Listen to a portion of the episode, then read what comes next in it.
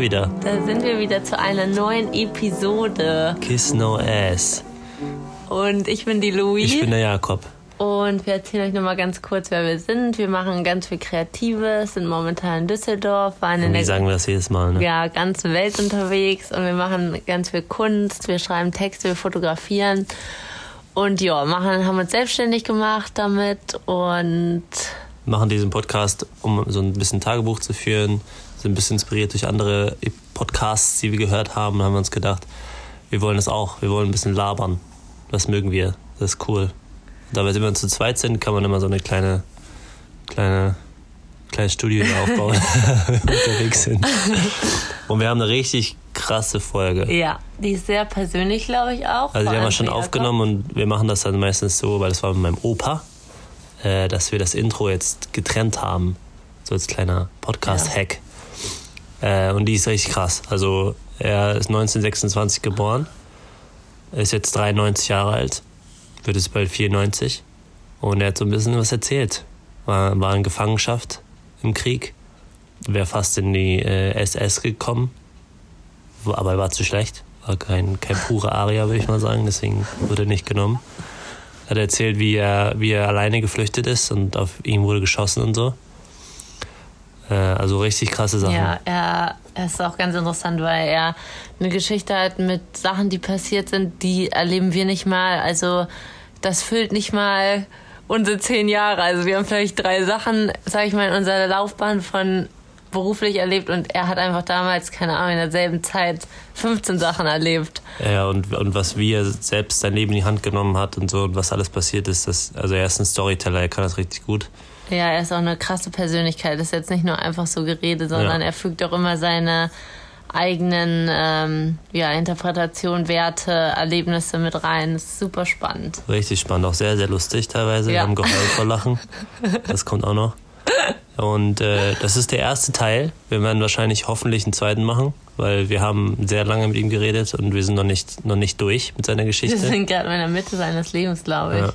Aber werdet ihr dann hören. Und die zweite Folge kommt dann in naher Zukunft. Also 92 Jahre zu erzählen dauert ein bisschen. 93. 93. Also, viel Spaß. viel, viel Spaß. Und dann geht's Ähm. jetzt, glaube ich, mittendrin los. Ja. Ne? Tschö. Tschüss. Ähm, ja. Zum Beispiel, wo du geboren bist. Ja, geboren bin ich in Oberschlesien, in Hindenburg, Sabje nannte sich das früher. Äh, Hindenburg wurde es, nachdem der Generalfeldmarschall von Hindenburg in Ostpreußen irgendwelche Leute erschlagen hatte. Mit Erfolg wurde das, zu seinen Ehren wurde das Sabje dann Hindenburg. Ja, Wann war ähm, das? In welchem Jahr? ähm, 1926 wurde ich geboren. Da war es gra- geboren bin ich noch in Sabje und zur Schule gegangen bin ich schon in Hindenburg. Aber es war derselbe Ort, auch dieselbe Wohnung. Wir waren äh, drei Kinder und Papa und Mama und die Oma. Und erstaunlicherweise gegenüber äh, äh, heute, mein Vater war mh, 23 mit dem ersten Kind und 26 mit dem dritten. Und dazu hat er eine Frau gehabt und eine, seine Mutter dabei. Äh, es war eine große Familie. Und er selbst war Milchhändler. Er hatte einen Wagen mit einem Pferd. Das war für uns Kinder besonders aufregend, denn äh, in der Nachbarschaft hatte niemand ein Pferd. Manche hatte schon eine Frau und Kinder und so, aber ein, Pferd hatte eigentlich keiner. Wenig. Ne? Und ja, was erlebnisreich war für mich, äh, die, die anderen beiden sind immer schon zur Schule gegangen. Ich war zu Hause mit der Oma. Oma war sehr gläubig und hat mir viel vom lieben Gott erzählt. Und äh, ansonsten, wenn sie einkaufen ging, hatte ich furchtbare Angst, weil ich dann alleine war. Wie alt warst du da? Äh, da war ich bis zum sechsten, also fünf, Also dann vier, bist du noch drei, ein bisschen ja, ja. gegangen dann auch. Zuerst haben die, die Leute, die haben uns, haben mich für ein Mädchen gehalten in den ersten zwei, drei Jahren, weil meine Mutter praktischerweise mir einfach die Kleidung von meiner Schwester angezogen hat. Das war praktisch? Ja, es war praktisch für sie. Sie brauchte keine, sie brauchte keine. Herrenkleidung kaufen und dann Ja. Und dann einmal bin ich ihr entwischt, meiner Oma, und bin nackt auf den Spielplatz gesaust. Und auf einmal hat die Umgebung gestaunt, dass ich ein Junge war, weil Ein Junge. bis dahin haben sie geglaubt, die Oberhofs haben drei Mädchen. Aber Da hast du dich quasi selber gezeigt und hast gesagt, Ja. nein, ich bin ein Junge. das war lustig. Naja, Deine und dann, war auch arbeiten? Bitte? War deine Mutter auch arbeiten? Ja, die beiden, die beiden, es war ganz schrecklich. Äh, mein Vater und meine Mutter, die waren beide äh, äh, Milchzusteller. Also die fuhren mit dem Wagen. Meine Mutter fuhr, wie, war auf dem Pferdewagen, er auch. Und der Wagen voll geladen mit äh, Milchkannen. Und dann hatten sie in einer Siedlung hatten sie eine Unzahl von Kunden. Und dann fuhren sie also von der Molkerei, diese, haben sie dann die, die Wagen, den Wagen beladen und sind dann in die Siedlung gefahren und sind dann von Haus zu Haus und haben dann Milch, Butter, Eier, Käse, alles was so in, ja, in den Bereich fiel, haben sie alles verkauft. Da war aber, die mussten morgens um 6 Uhr schon äh, losfahren, also um 5 Uhr waren sie schon hin.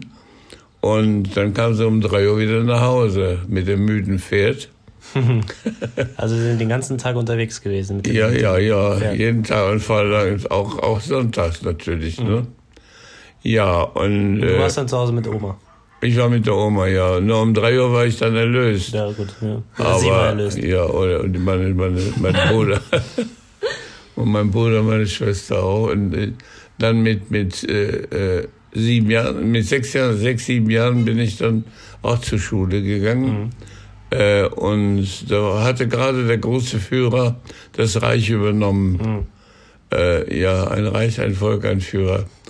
Und äh, da habe ich also gleich was Vernünftiges gelernt ne, über Ja. Adolf. Adolf Hitler. so. Naja, aber in der Schule war, war ich war farbenblind, da war schon mal, ich hatte einige Fehler, äh, zwar musikalisch, aber farbenblind.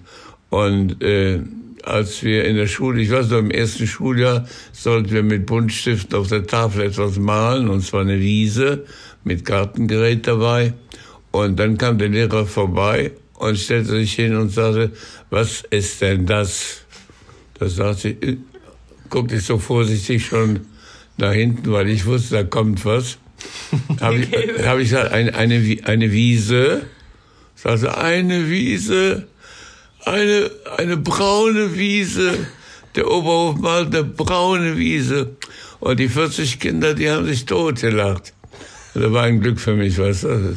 So, ist nicht schöner als sowas, ja, wenn die, Ja, wenn die ja. Klasse nicht. Ich konnte da nichts dafür, verdammt nochmal. Jetzt war ich auch noch Linkshänder, das war da auch noch ein Handicap. Völlig. Alle, alle haben die mit links, und ich fing erst mal mit links an zu schreiben.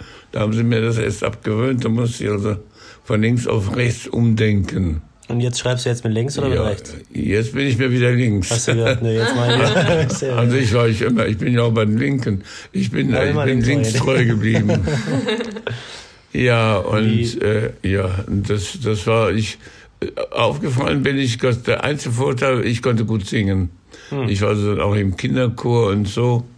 Und dann, als die Schulzeit vorbei war, mein Vater war Soldat geworden, der Krieg hatte ja endlich begonnen. Wir Hm. Endlich, mussten ja die Helden losschicken. Und äh, dann kam ich zur Lehrerbildungsanstalt. Und die Idee war, dass der Führer hatte gedacht, er wird die, die Kolorien, Kolori, Kolonien, Kolonien, äh, die Kolonien wieder, wieder bekommen. Und wir sollten Kiswahili lernen auf der Lehrerbildungsanstalt. Wirklich? Ich habe nie ein Wort. Kiswahili war die Sprache Ja. äh, in, in wo, was hatten wir da? Wir hatten doch eine, eine, eine In Afrika. Kolonie in Afrika, Mhm. ja. Wieso Und- solltet ihr das lernen? Hm? Wieso solltet ihr das lernen? Ja, wieso- ja, weil der Führer wollte doch die wieder haben. Wir wollten doch, wenn wir einen Krieg gewonnen hatten, wollten wir doch die, die Kolonie wieder haben. Die Ah. haben uns ja die Engländer abgenommen Okay. gehabt. Ne? Namibia hieß das Namibia. Ding. Ja, ein, eine sehr, jetzt hat die evangelische Kirche immer noch Beziehungen dahin, weil die evangelische Kirche da sehr bis 1918 sehr äh, äh, aktiv war. Ne? Gut, ja, und dann, äh, gut, der Bildungsanstalt und dann, äh, das war spannend. Also nur ein, ein, eine Anstalt nur mit Jungs, 120 Jungs. Das einzige Mädchen, das da war, das war der Mädchen, die in der Küche ab und zu die Töpfe putzen musste. Mhm. Also die hat er gearbeitet. Ja, die hat er gearbeitet. Und wer gekocht hat, haben wir nicht gesehen, weil das war in der Zeit, Versteck. wo wir in der Schule waren. Ja. Die haben also nicht so sehr kennengelernt. Wie alt warst Ja, du da? 120 Jungs, einer wie der andere. Ja. Kein Mädchen dabei, bescheuert, ja. Ich wusste nicht mal, ob irgendeiner schwul war und nix. Naja, und äh, Wie alt warst du zu der Zeit, als du da in die, in die ich war von gekommen 14 bis 17,5. Hm. Und dann, äh, nachdem ich also drei Jahre dort sehr, sehr gut, vor allen Dingen Sport. Wir haben sehr viel Sport gemacht. Ich habe sehr, sehr viel da gelernt. Also überhaupt schlecht, nicht viel Ja. gelernt. Es hat uns ja keiner gestört. Wir hatten Ja. ja nicht mal Mädchen in der Klasse. ja. Keine Ablenkung. Ja, keine Ablenkung. Und dann eines Tages kam dann, als ich 18 war, kam dann ein Auto vorgefahren von der SS mit ein paar Leuten drin und wir mussten, jeder musste einmal durch. Und dann haben sich die SS-Leute die Leute angeguckt, ziemlich unbekleidet. Und äh, ich hatte Glück. Mich haben sie also nicht auserwählt. Ich sollte SS-Mann werden. Also die haben, die SS hat für sich, äh, für die, für die Wehrmacht, ja, Ach. Leute den gesammelt. Krieg. Und, Haben waren da Freunde von dir dabei, die Soldaten. ausgewählt worden sind? Nee, Gott sei Dank nicht, nee. Ich, die waren alle, ich glaube, ein bisschen größer. Ich war 1,70, aber die wollten noch größere. Äh, der deutsche soll, Mensch soll Groß sein. blond und groß und denkt so wie, wie Hitler ja auch. genau. Und, dein, und haben deine Eltern dich dort besucht oder warst du da alleine? Nee, ich war da ganz alleine. Das war in, in oh, das ist das ist noch zu erwähnen. Das war in, in, in der Tschechoslowakei.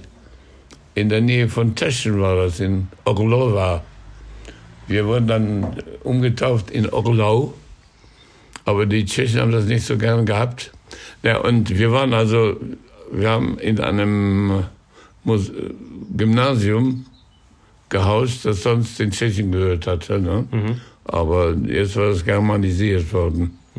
Und jeden Morgen Flaggenparade und jeden Morgen von, von dem Wohnhaus, wo, wo wir lebten, ja, äh, quer durch die Stadt marschiert, unter Absingen dieser furchtbaren Lieder, äh, um den Tschechen Freude zu machen, ja. Und äh, zum Schulgebäude, das war dann an einer anderen Stelle. Na gut, das habe ich drei Jahre gemacht. Da war ich auch äh, Schüler in einer Musikgruppe. Ich lernte Geige. Hm. Du mein? Lehrer hat zu mir mal gesagt, wissen Sie was? Sie spielen Geige wie weint wo einer. also ein groß, großer, großer Geiger war ich nicht. Und dann hat er mich also umgesetzt auf Kontrabass. Hm. Und das hat mir Spaß gemacht. Also ich, ich äh, einzige in dem Orchester mit dem Kontrabass. Nur, äh, wenn wir irgendwo hinfuhren zu einem Konzert, dann habe ich den Kontrabass mitgehabt. Also jeder von den Jungs hat dann aus der Mädchenschule ein Mädchen mitgehabt, die mit ihm lief. Und mit mir wollte keine laufen, weil die haben gesagt, der Bass, das sah so furchtbar aus. Und ein, ein Junge sagt auch zu Mama, ach guck mal Mama, der Onkel hat aber eine große Geige. naja, und äh, dann von da aus ging es dann nahtlos zum Reichsarbeitsdienst. Das war in Oppeln. Okay. Und von da, nachdem ich also da arbeiten gelernt hatte, war mir nicht zu frieren und all sowas, was man so lernt. Mit dem Spaten äh, salutieren so. auch. Ja, also Das was war, alles noch, ausgedacht äh, haben. das war alles noch, während Hitler noch da war. Um Gottes Willen, ja, da Ja. war doch gerade, Und Da war fandest du, so- das, fandest du das furchtbar oder war das für dich normal? man hatte keine, man hatte keine äh, äh, andere, andere Alternative. Ich konnte nichts, ich Ja. konnte mir nichts anderes vorstellen. Ja. Ich war zehn Jahre alt, da war ich im Jungvolk. Mhm. Mit 14 war ich Hitlerjunge und dann kam ich auch gleich in der Bildungsanstalt und überall nur zack, zack, überall grüßen. Ich musste ja jeden, jeden, jeden Mülleimer grüßen. Du musst ja, du kriegst die Hand überhaupt nicht runter. Ewig haben Leute, sind dir Leute begegnet mit Uniform und in Uniform grüßt Uniform. Immer, ja. Also da war den Arm immer hoch, oh mein Gott, ja. Ja, und dann, also wie gesagt, dann keine Ahnung. Es war, es war mühsam, es war schrecklich. Beim Arbeitsdienst habe ich, habe ich ler- gelernt zu frieren. Aber herzhaft, ne? Da waren wir in so Baracken im, im Herbst, nee, im Frühjahr. Und dann wurde ich, äh, im Juni wurde ich Soldat. Und dann kam ich zu den Panzerjägern nach Oppeln. Wie alt warst du da? 18, 19? Ja, früher. 17,5. Ungefähr, ne? Ja. 17,5. Und dann war ich also in Oppeln und habe da hab Soldat gelernt. Das erste war, dass wir, dass wir abkommandiert waren. Ich konnte kaum einigermaßen marschieren mit einer Hammerforschung gelernt gehabt. Aber das erste war eine Beerdigung von einem Helden. Da war so ein 19-jähriger Held, der wurde da beerdigt in Oppeln und die Familie war mit dabei. Die hat dann herzhaft geweint und wir standen betroffen dabei und Hochlicht an geht Feuer, haben wir dann auch noch gemacht. Und ja, so, so, das waren so die Erlebnisse. Und natürlich jeden Morgen um 5 Uhr raus und um 6 Uhr schon aufs Feld marschieren und üben und schießen und was man so alles machen musste. Handgranate werfen und Löcher buddeln, wo man sich dann verkriechen sollte. Aber nicht, um sich zu verstecken. Ne? ja, und dann äh, kamen die Russen näher und dann waren die Russen in meiner Heimat, in Sabje, in Hindenburg. Das war im Januar 1945. Und da haben sie uns verlegt von Oppeln nach Braunschweig, weil wir sollten nicht den, den Russen entgegengehen. Fertig ausgebildet waren wir ja, aber ich war ja Fahnenjunker und Offizier. Ich sollte Offizier werden. Und dann sollte also die Ausbildung erst beendet werden. Und dazu sind wir dann zu Fuß marschiert von Oppeln bis nach Braunschweig. Oh, ja. So in drei Tagen Märschen. Oh, ja. Also da habe ich das erste Mal gelernt, dass man im Gehen auch schlafen Ja. kann. ja. Hast du gemacht? Ja. Boah. Ich, um drei Uhr war mir bewusst, auf einmal war fünf Uhr. Ja, das passiert, das kann man sehen. Manche Leute schlafen ja so, die merken es nicht, aber. ja, und dann waren wir in Braunschweig in der Kaserne und dann hatten wir endlich mal richtig Panzer.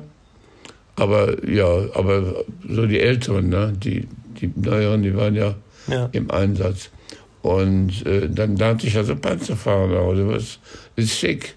Und dann zieht man nur einen rechts und links ist Das alles. ist Steuerung, ne? Genau. Ja, nee, nur so ein Hebel. Ja. Links, rechts. Und je nachdem, wie viel Grad du einschlagen willst, so, so lange hältst du fest ja, ja. und dann lässt du wieder los. Ja, aber äh, ja und das, aber sonst ist ein Panzer innen ist ja sehr unkomfortabel. du haust dauernd mit dem Kopf an irgendein Eisen, weißt du. Und dann stell mal vor, wenn du anfängst zu schießen, die Kanone im Turm, ne? Und dann musst du aufpassen, dass die Kanone, wenn sie den Rückschlag hat, dass du nicht mit, mit dem Bauch da gerade Oh, davor stehst, weil das könnte Auer sein. Hast du denn jetzt einen Panzerführerschein auch? Äh, ja, ich, ich wurde ja, Ja, ich war ja fertig. Ja. Ich war Panzerkommandant und weil es keine Panzermann gab, da kriegte ich dann, stell mir vor, ich war noch keine 19. Mhm. Ich kriegte dann eine, eine Kanone und zwar eine 8,8, so eine überlange Kanone und sie hatte 360 Grad Dreh Mhm. mit. Früher haben die ja immer nur in Richtung Feind. Aber der Feind konnte erst von überall kommen. Jetzt haben sie also Kanonen gehabt, die konnte man in alle Richtungen schießen. Mhm. Also wenn aus Versehen mal die Freunde auf die andere, dann konnte man auch auf die Freunde, Aus Versehen, Freunde ja. schießen, ja. aber, aber ich hatte kaum die Kanone. Wir waren drei oder vier, vier äh, Tage im Einsatz. Da kamen die Russen, die kamen die Russen, ne Quatsch, Russen, die Amis. Die Amis kamen doch, ja, die kamen doch durch Belgien und durch den Hürtgenwald. Ja. Und durch die furchtbare Dings, da kamen die uns entgegen. Und dann bei Stidien, irgend so ein Kaff, da äh, hatten wir die Kanone schon, die Kanone schon gedacht gesagt. Es war im, wann war das denn? Januar.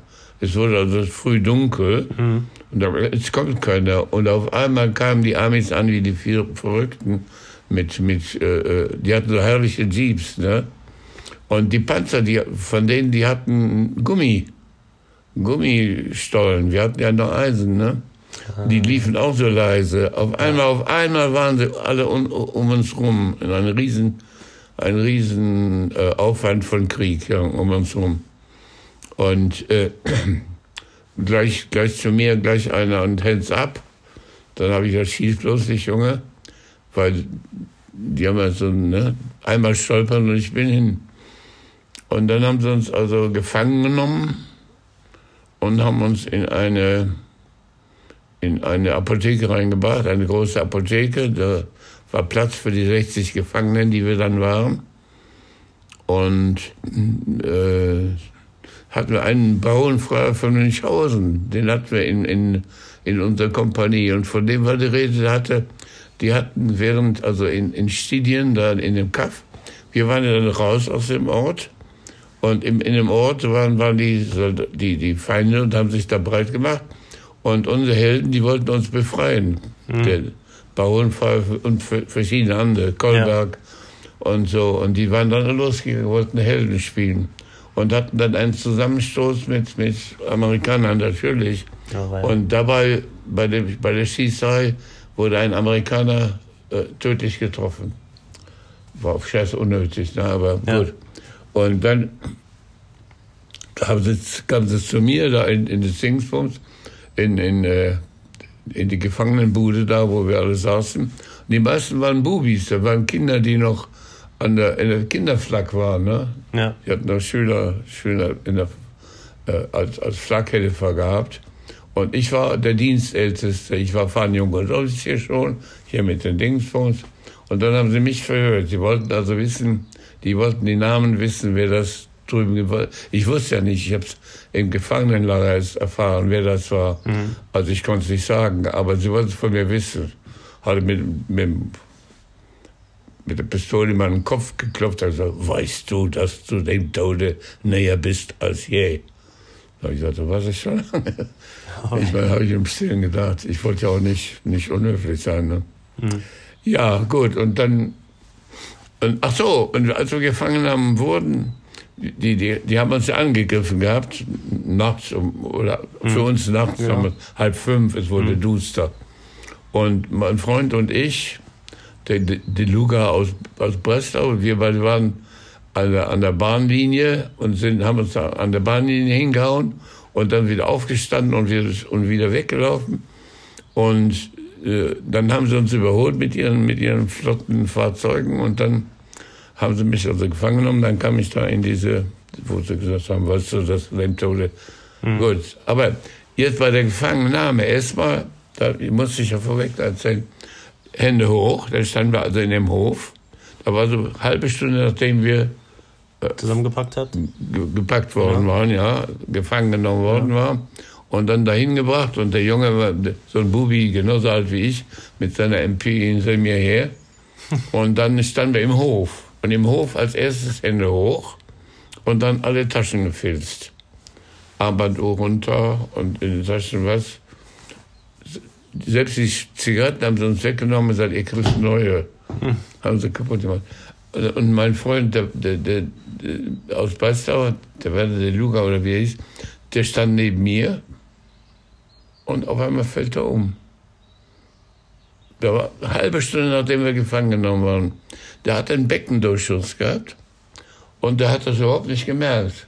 Das ist alles so aufregend, das ist alles so du bist überhaupt nicht mehr in der richtigen Welt, weißt du? Das ist alles so irre, ja. so un, un, unreal und mhm. so.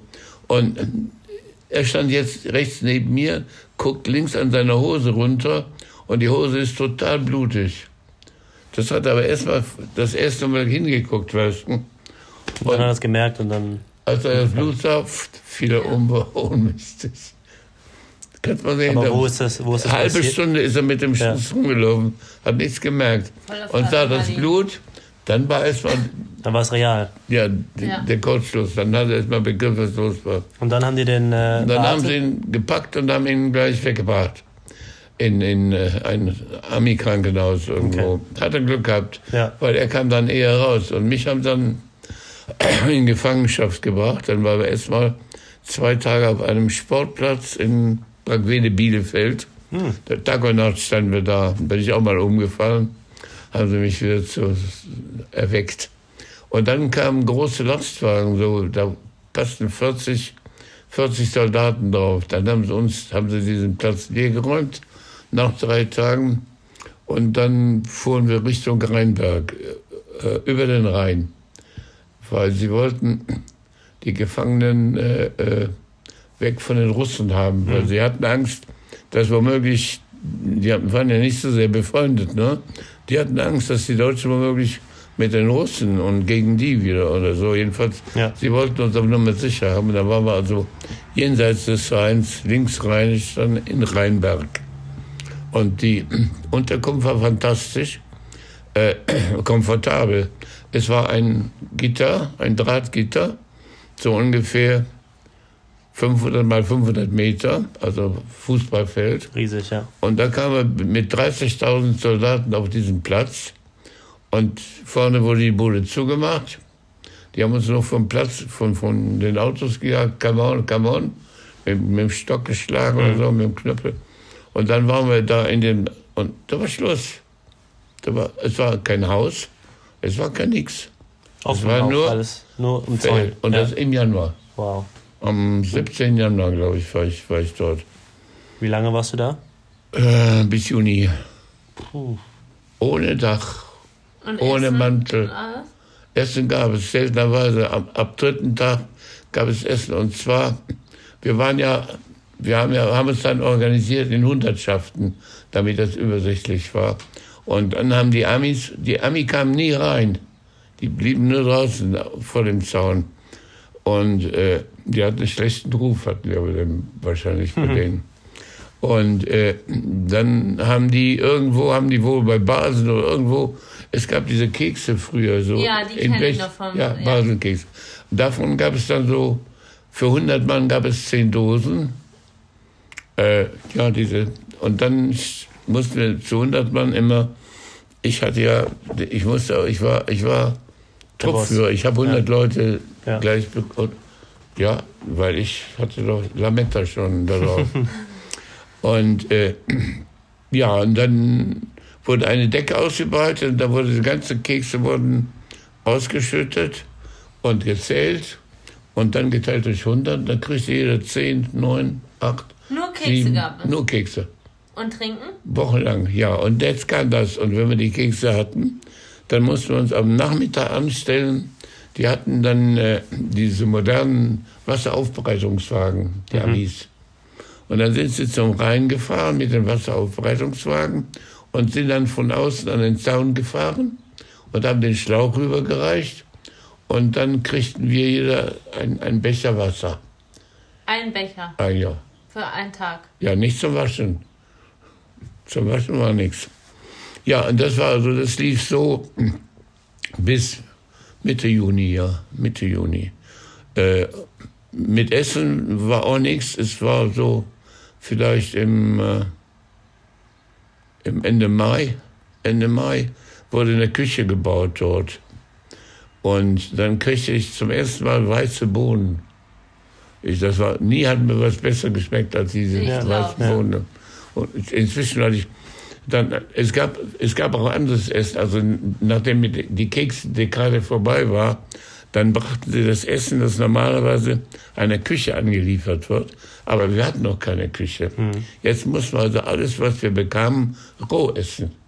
Nudeln, Kartoffeln, aber auch nicht reichlich. Drei, vier Kartoffeln.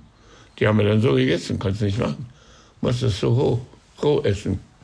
Ja, und ich habe dann, und ich habe, weil ich wieder nach Charlie war mit meinem Dings, habe ich dann den, den Sack Kartoffeln einmal, als, als wir dann umgesattelt dann von Keks auf Kartoffeln, habe ich den Sack Kartoffeln auf den Buckel genommen und hingegangen zu meinen 100 Leuten, die haben schon gesessen und gewartet, dass wir die Kartoffeln verteilen.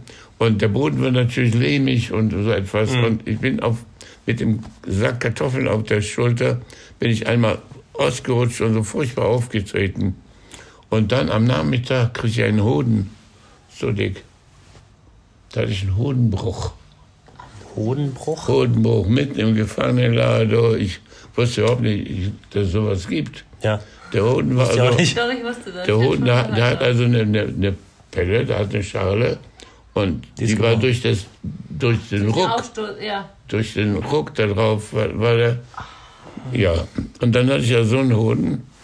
Und dann habe ich irgendwie, gab es dann so ein Zelt, wo, wo äh, Sanitäter, die früher Sanitäter waren bei uns, die sich noch nützlich machten, so mit dem, was sie hatten. Und da bin ich da erstmal hin. Aber viel machten sie, kon konnten sie nicht. Ich kriegte dann so ein Suspensorium, Ja. damit das nicht so drückt. Ne? Ja. Aber ich habe den noch Krass. gehabt, als ich entlassen wurde, hatte ich immer noch Rodenburg gehabt, jahrelang noch.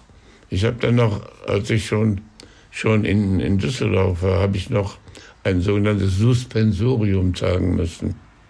Aber dann hat sich das, irgendwann hat sich das geheilt. Und ähm, haben die. Und auch bei Regen müsstet ihr auch draußen sein. Bei, bei jedem Wetter, es gab Und nichts. die Anziehsachen, habt ihr neue Anziehsachen bekommen? Keine Nein. Anzüge, nichts. Ich habe, ich hab, so wie ich gefangen genommen wurde, es war so Anzug, kein, kein Mantel, nichts. So standen wir. Und dann hatten wir auch kein Werkzeug. Wir haben also dann uns gegenseitig, wer noch eine Do Dose hatte, das war unser Werkzeug. Und dann haben wir in den Boden so Höhlen gegraben. Aber ganz Höhlen durfte man nicht graben, weil es brach ein und da hatten auch viele Tote dadurch. Wer sicher sein wollte vor dem Regen, der hat also weit reingebaut und es konnte dann sein, dass es von oben runtergefallen ist und war alle. Also dann haben wir also so, so eine Höhle gebaut, wie so, ein, So nach wie so eine Grotte, ja, ne, so, Ja. ja. genau. Und da haben wir uns dann da hingehockt. Natürlich war es furchtbar, die Zeit, aber es war ja nichts, wir mussten ja nur rumlaufen dort, es gab ja nichts. Und jede Menge Idioten gab es ja auch, denn nicht jeder, jeder Soldat war ein freundlicher, netter. Ja. Und durchgedreht waren sie alle schon mal. Und ich war ja mit den Jüngsten, die Jüngsten. Die anderen, wir hatten, anfangs waren auch Frauen, die haben sie dann weggebracht. Äh, Erstmal, dass ich wieder Frauen gesehen habe nach langer Zeit. Unglaublich. Und was war zu der Ja, Zeit? und dann, und dann im Juni äh, hieß es, das Lager wird aufgelöst. Und da äh, war ein Zelt in der Mitte aufgestellt worden. Da waren äh, äh, amerikanische, nee, französische Ärzte und eine Ärztin oder eine Ärztin. Und dann mussten wir unbekleidet durch, den, durch das Zelt laufen. Und die haben sich was notiert. Und nachdem diese, diese Aktion zu Ende war, dann haben sie uns gesagt, wer nach Frankreich kommt und wer nach Belgien kommt. Nach Frankreich kamen die, die fit for travel waren. Fit, Ah. fit zur Arbeit, ja. Die waren dann, die kamen in, die, in Fabriken, die Gruben, Grubenarbeiter. Und ich war unfit for, fit for travel, unfit for, wie heißt das, Arbeit? Work. Work, ja. Also ja, Ja. fit for Ich war also fit for travel, unfit for, for work. Ich war also Glück gehabt. Schon, schon mit dem Ding. Mit, ne? Hast du absichtlich Der gemacht. Hodenbuch hat mich dann wieder gerettet. Denn sonst war ich ja jung genug. Ne? Ja, und dann war ich also, kam ich nach Belgien in ein Lager 22, 28, war in der Nähe von Brüssel. Aber von Brüssel haben wir natürlich nichts gesehen. Vorher kam ich zwischendurch noch in ein Kloster, da haben wir noch zwei, drei Wochen Aufarbeit le- geleistet. Das war die einzig angenehme Aufenthaltszeit in der Gefangenschaft, weil die Nonnen waren sehr nett zu uns. Ab und zu kriegten wir richtig was zu essen. Cool. Und die Nonnen wollten immer durch Weihnachtslieder singen. Die deutschen Weihnachtslieder haben so eine schöne Melodie. Und weil ich ja singen konnte, singen. konnte ich mir Ja. so ein Lied machen. Das ist doch cool. Ja. Und, Ja. was war, und was war zu der Zeit ähm, mit deinen Schwestern und deinen Eltern? Hast du da irgendwas Ja, gehört? also mein Vater war Soldat, ich wusste nicht wo. Meine Mutter und meine Schwester, die waren aus Sabje, aus Hindenburg geflohen im, im Januar 1945. Im letzten Moment, mit dem letzten Zug, der aus Hindenburg noch abgehauen ist, bevor die Russen kamen, sind sie abgehauen und waren dann äh, in Berlin gelandet irgendwo oder irgendwie. Und dann haben sie natürlich, meine Mutter hat dann geforscht, wo der Vater ist. Und meine Mutter hat dann tatsächlich raus. Also bei und den. Nonnen, den Nonnen, ja, da habe ich ja gesungen gehabt. Und dann kam also in das 22, 28. Und das waren die, die, die Kriegsmacht waren die Engländer. Und das war ganz anders. Die haben uns erstmal annähernd so behandelt wie die, die, äh, äh, es gibt also ein, ein, die Länder haben behandelt, wie man Kriegs, haben, haben damals festgelegt, wie man Kriegsbehandel, Kriegsgefangene behandelt. Mhm. Ne? Okay. Ja. ja, und die haben also, erstmal gab es für zehn Mann ein Zelt. Die Zelte waren zwar äh, gebaut für, für zwei Engländer, mhm. zwei Engländer und gleich zehn deutsche Kriegsgefangene. Mhm. Wir lagen also, wenn wir ins, uns nachts hingelegt hatten, auf dem Boden, wir hatten auch keine Matratzen, dann lagen wir wie die Heringe, also so. Ineinander. Sonst ja. passt es nicht, ja. Auf jeder Seite, auf jeder Seite fünf Leute. Und äh, hier hat sich dann durchgelegen, wird dann hier, weil, weil der Boden, ja. wir haben dann gesehen, dass wir noch ein bisschen Karton, wenn die irgendwo Karton hatten in der Küche, dann haben wir den, uns ins Zelt geholt und haben uns auf diesen Karton gelegt. Und da war ich dann eben bis 16. Januar 46. 46. Ja.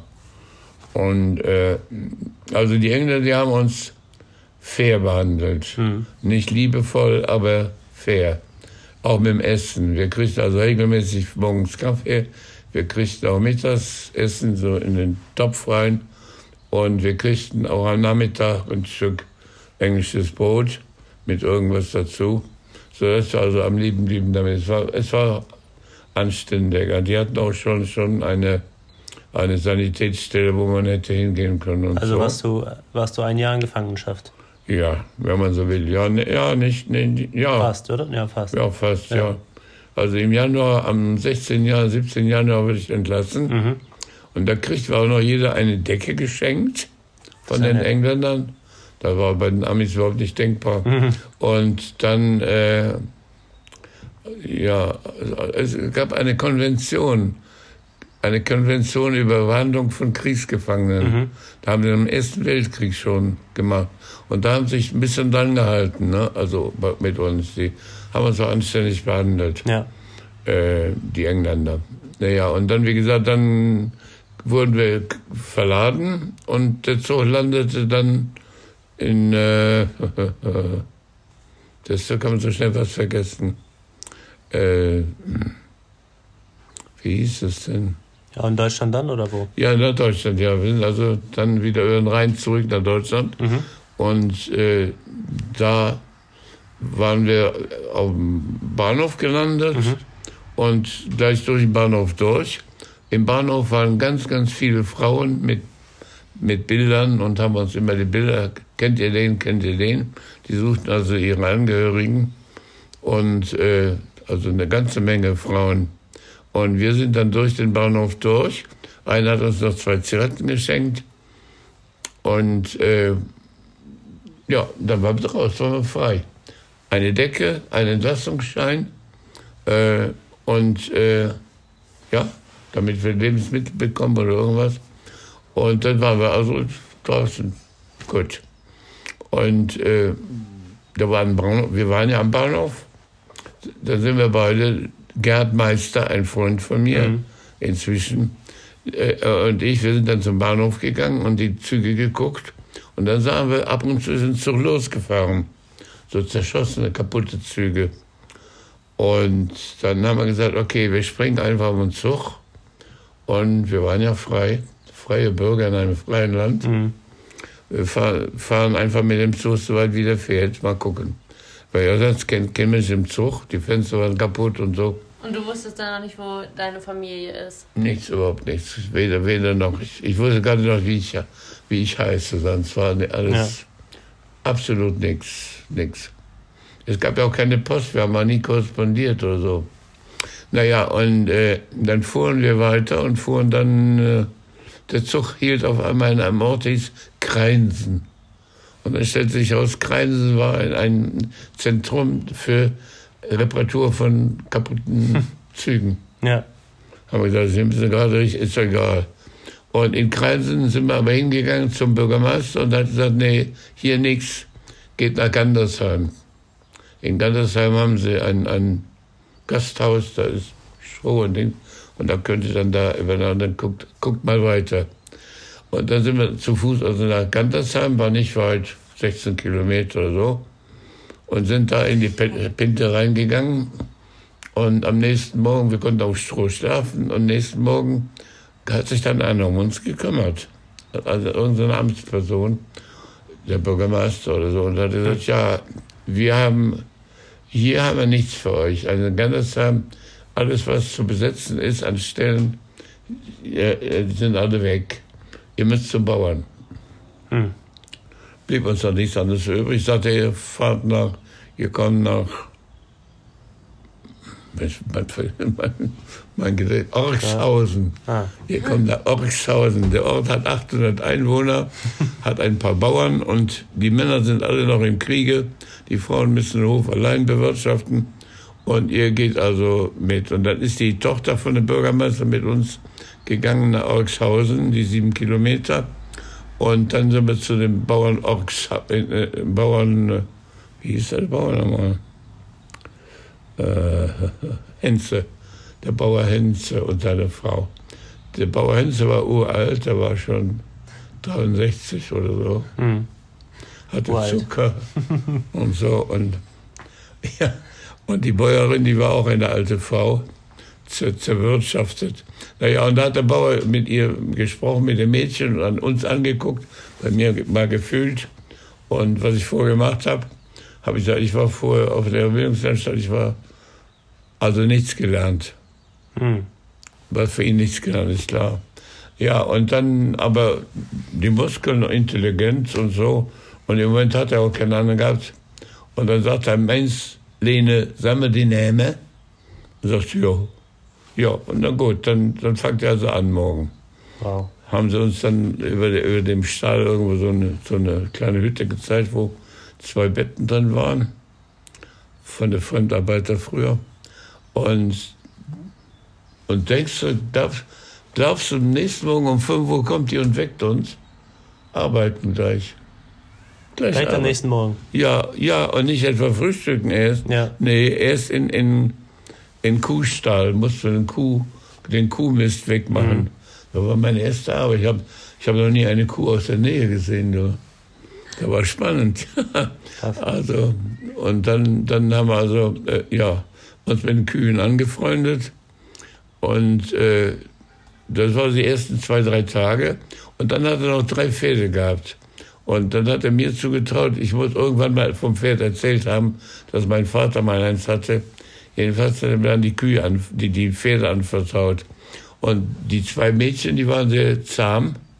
Und einer, der, der, der Hengst hieß Roland. Roland. Ja, und der war, der war auch noch operiert worden, der war mhm. verrückt, weil er hatte einen Hals von dem Krieg, mhm. der war schon im Krieg gewesen. Und äh, der Roland. Und vor dem hatte ich Angst. Und ich hatte kaum. Mhm. Er hat mir also erst musste ich mit ihm dann in den Stall gehen und da hat man gezeigt, wie man ein Pferd für den, für den Tag vorbereitet. Mhm. Und dann gibt es so eine Trense, da muss man das ganze Pferd abtrensen von vorne bis hinten. Und da hat er gezeigt, hier auf der linken Hinterhand, sagt er, guck, da ist so ein Knochen raus. Da musst du aufpassen, da gehst du dann vorbei. Wenn du dann dran gehst, das hat er nicht gerne. Mhm.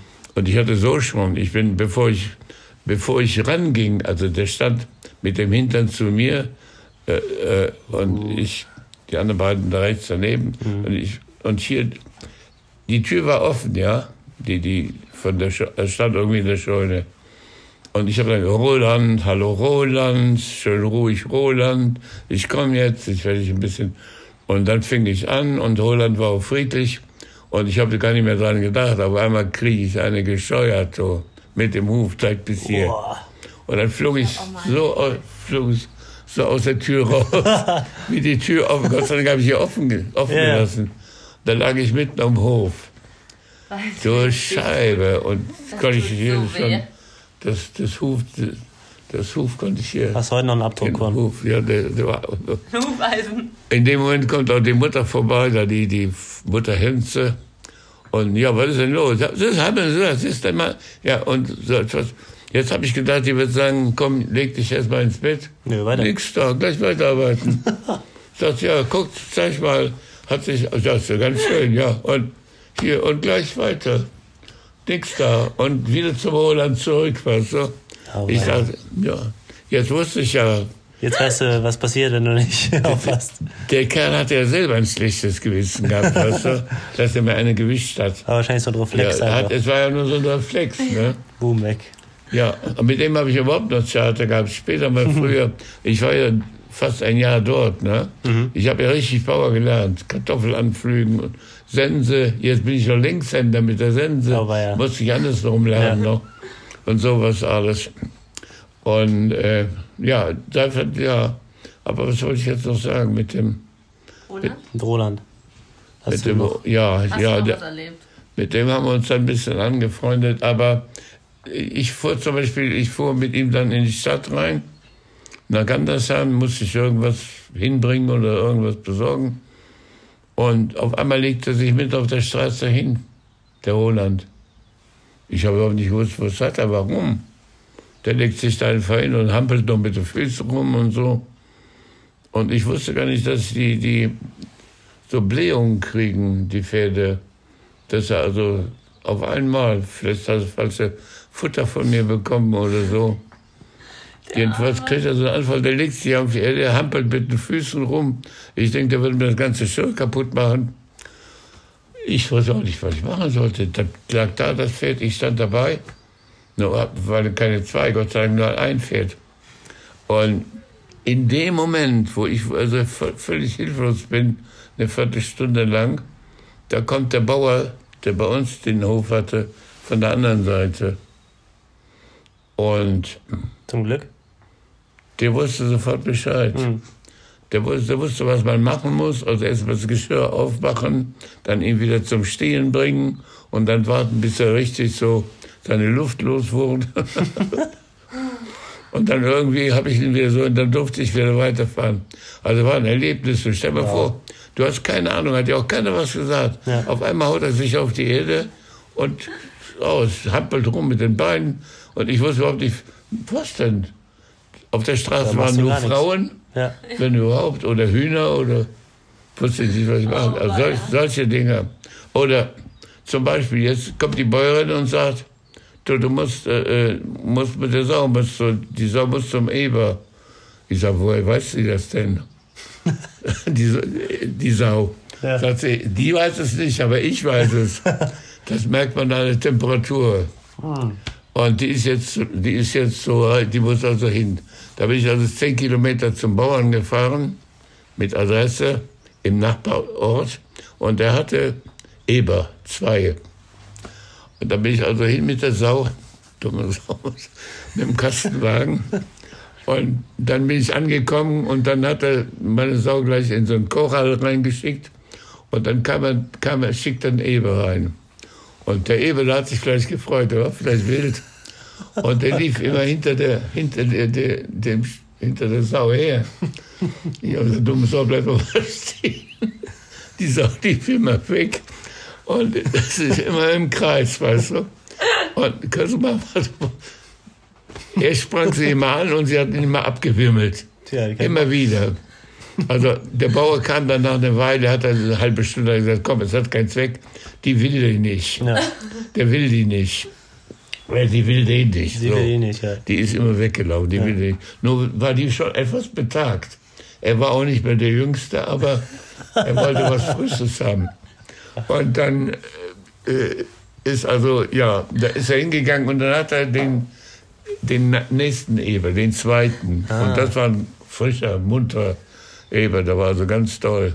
Der kam reingelaufen, hat an der, an der, an der, an der Sau ein bisschen gerochen und machte kehrt und lief weg. Die ist weggelaufen.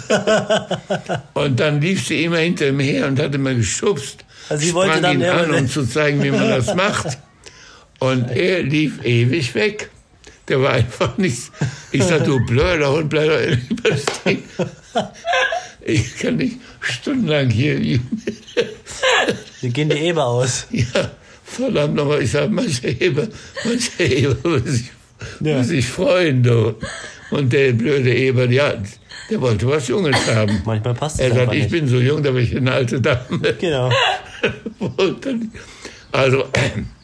Und nachdem wir das ganze Theater gemacht hatten, muss ich die, die, die, dumme, die dumme Sau wieder einpacken. Ohne Erfolg. Ich habe so geflucht. Ich sag, verdammt nochmal, jetzt hättest du es so schön haben können. Ja, und dann bin ich nach Hause und, und die Bäuerin sagt, ja und, ja und. Ich sag, war nix. Ja, da hast du was falsch gemacht. Ich so, ich? was sollst du denn machen? Ich, was hab ich denn falsch Nicht das richtige Licht angemacht. Ja, ja. Ja, und dann war also mit der Sauber nichts. Dann irgendwie haben die noch irgendwo was anderes dann gefunden. Oder die haben mal einen Eber vorbeigebracht, die anderen. Also ich hatte Gott sei Dank damit nichts mehr zu tun. Aber dann habe ich erlebt, ich habe ja tolle, tolle Sachen erlebt beim Bauern. Also das ist ja ein ununterbrochen Abenteuer, weißt du. Immer sowieso morgens um fünf aufstehen, nichts Frühstück, essen in Stall gehen, die Kühe erstmal. Melken habe ich so gelernt. Und ja, und dann äh, war, war, äh, hat mir auch Kühe, ne? Ist doch klar. Ja. Und dann eine Ferse, die zum ersten Mal äh, dem, dem Bullen zugeführt werden sollte. Äh, äh, die war also soweit, die Bäuerin hat, die, die Bäuerin wusste alles. Die wusste, also die ist soweit, die Ferse. Und dann, ja, wer denn sonst? Es war, der, der Bauer war zu alt, der war schon 60. Und äh, ich war 19. Also die Ferse, wenn es zum Bullen geht, muss man die Ferse festhalten. Die kriegt einen Knebel. Ich stelle mir vor, das wird mit Ja, ja. die kriegt einen Knebel, wird so, und dann, damit man still, damit sie still hält, wird es also geknebelt. Dann dreht man das so ein bisschen, weißt du, und dann steht sie da und weiß überhaupt nicht, was auf sie zukommt, weil er kommt ja von hinten. Oh Gott. Oh Gott. Und jetzt muss man, also das war wirklich ein Kino. Äh, dann hat der, der Sohn von dem Bauern, der war etwas älter als ich, von dem anderen Bauern, der hatte Glück gehabt, dass sein Sohn schon zu Hause war. Der kam also jetzt mit dem Bullen raus, ja. Und der Bulle war schon länger nicht mehr bewegt worden. Es war schon lange keine Aufgabe mehr für ihn Ja. Jetzt kam der Bulle raus und er hatte so einen Holzstab, der war so lang. Und der Holzstab, der mündete hier in einen Eisenring. Und der Eisenring ging durch die Nase bei dem Bullen. Du kannst nämlich einen Bullen nur dirigieren, wenn du ihm in der Nase wehtust, so wehtust, dass er das tut, was du sagst. Du kannst einen Bullen nicht sagen, guck mal, das mach mal schnell. Oder, Ja. na, gut, also kam er mit dem Bullen raus, mit der, mit der Dings da und führte den Bullen hin. Und der Bulle machte die erste, machte die erste die Veranstaltung, da hatte er den Stab in der Hand. Und dieser Ring war durchgerostet. Jetzt haben sie so lange den Bullen nicht, nicht in Dienst gehabt und die wussten nicht, dass das Ding schon jetzt durchgerostet haben sie auch, die hätten mal prüfen müssen. Jetzt steht er mit dem Ding in der Hand. Ich stehe da mit, dem, mit der Ferse, so, ja. Er ist hinter der Bulle hier mit dem Ring, ohne Ring auf einmal, völlig frei. Und mein Bauer und der Bauer, dem der Bulle gehörte, also mein alter Bauer, der war sowas von behende, wie Sie sagen, dass der Bulle frei ist. Da hat mein Bauer sich auf die Erde geschmissen, direkt, direkt an die Hauswand. Und der andere Bauer und an die andere Hauswand. Und du stehst da. Und ich, und ich stand mitten im Hof, stand ich mit der Ferse und der Bulle hinter mir. Der Bulle hinter mir, ich wusste nicht, was ich machen sollte. Ich konnte auch nicht los, ich war so fest verknebelt. Ich, ich, ich, ja. Und dann fing das, ging die wilde Jagd los. Und jetzt die Ferse, die blieb ja dann, so lange konnte ich sie nicht halten. Der Bulle wurde auch sehr aufdringlich äh, hinter ihr her, ne? Aber er, er war ja nicht die geführt, er, hat nicht mehr, er wusste nicht mehr richtig, er hat nicht richtig getroffen. Jedenfalls ist, passierte nichts. Und die Ferse, die war auch gar nicht, gar nicht willig. Die hat also sofort kehrt gemacht und lief mit mir aus dem Hof. Und dann lief ich mit dieser Ferse Du da vorne dran. durch das ganze, mit, hier fest, ich konnte ja nicht los, durch das ganze Dorf und der Bulle hinter mir her. Also das Bild, die haben noch monatelang davon erzählt. Wenn wir in der Pinte waren oder so, haben sie immer noch was wieder. Unglaublich. Oh, ich gesehen. Ja, da war ein Kino für alle Leute, die das gesehen haben. Die haben sie mit, immer, immer mit, mit gehänselt. Ja, ja, also äh, da wurde nichts mehr. Und dann irgendein Mensch hat sich, der Bruder war dann auch schon erschöpft irgendwo. ja. Und irgendeiner, ein Mensch kam hin, der sich auch besser auskannte, der hat mich dann gerettet, dass ich aus den Die Fingern rauskam. Ja. Und dann war ja egal, da konnte der Bulle ja nach der Ferse, die Ferse wusste, wo sie zu Hause war, konnte der Bulle hinterherlaufen. Ich dachte immer, der wäre hinter mir her, der war hinter dem, ich hing ja an der Ferse. Ja, das war alles, Oh alles so schöne Sachen, du. Boah. Und da warst kann- du ein Jahr dann, oder was? Ein Jahr war ich da, ein Jahr. Also voll ausgebildet. Mhm. Ich konnte auch mähen, sehen und all sowas. Äh, ja, Wie alles, du- alles so. Wo bist Melken, melken, Ja. nicht vergessen. du? Und dann? Und du Pferde füttern und so. Mein Pferd, im Pferdestall, äh, da gab's ja, gibt's ja die Reusen, ne? Mhm. Und es waren ein paar Hühner da. Und ein Huhn, das mochte mich, das Huhn kam immer zu mir in die Reuse und hat dann Ei gelegt. Ja. Und Ei war damals doch so mindestens zwei Mark wert oder so. Also wer kriegt schon mal ein. Ei, ne? Ja. Wenn selber keine Eier legen kannst du Ja. bist schlecht dran. Und dann, und die Bäuerin, die wusste immer ganz genau, wann das Huhn ungefähr das Ei legen wird. Und dann, bevor ich in den Stall ging, um die Pferde zu füttern, da war sie schon durch und hat mir das Ei schon weggeklaut. ja, toll. Helene hieß die. Die Helene. Ah ja, die- Helene. die, keine fromme Helene, nee. Nee. Aber irgendwie dem Huhn war sie gut, gut. Äh, ist egal, wo das Huhn. Hauptsache, die wusste, die Eier, wo sie die Eier zusammen. Verrückt. Jedenfalls, das erste Mal habe ich das Ei behalten, als sie darauf kam. Da war es alle. Na Mhm. gut. Und was war nach dem Bauernhof? Ja, nachts im Bauernhof. Ich habe ja, und dann, und dann habe ich rausbekommen, wo meine Schwester ist. Ah ja, ja. Äh, Wie hast du es rausbekommen? Das war so, ja, das war eine tolle Sache. Ich bin, als ich noch beim Bauern war und fuhr durch den Ort, äh, war das Gandersheim, durch Gandersheim, und da kamen drei, drei äh, entlassene Soldaten, also in Uniform, auf meinen Wagen gesprungen und einer sagte, haben wir dich, du Schwein, und packten alle nach mir.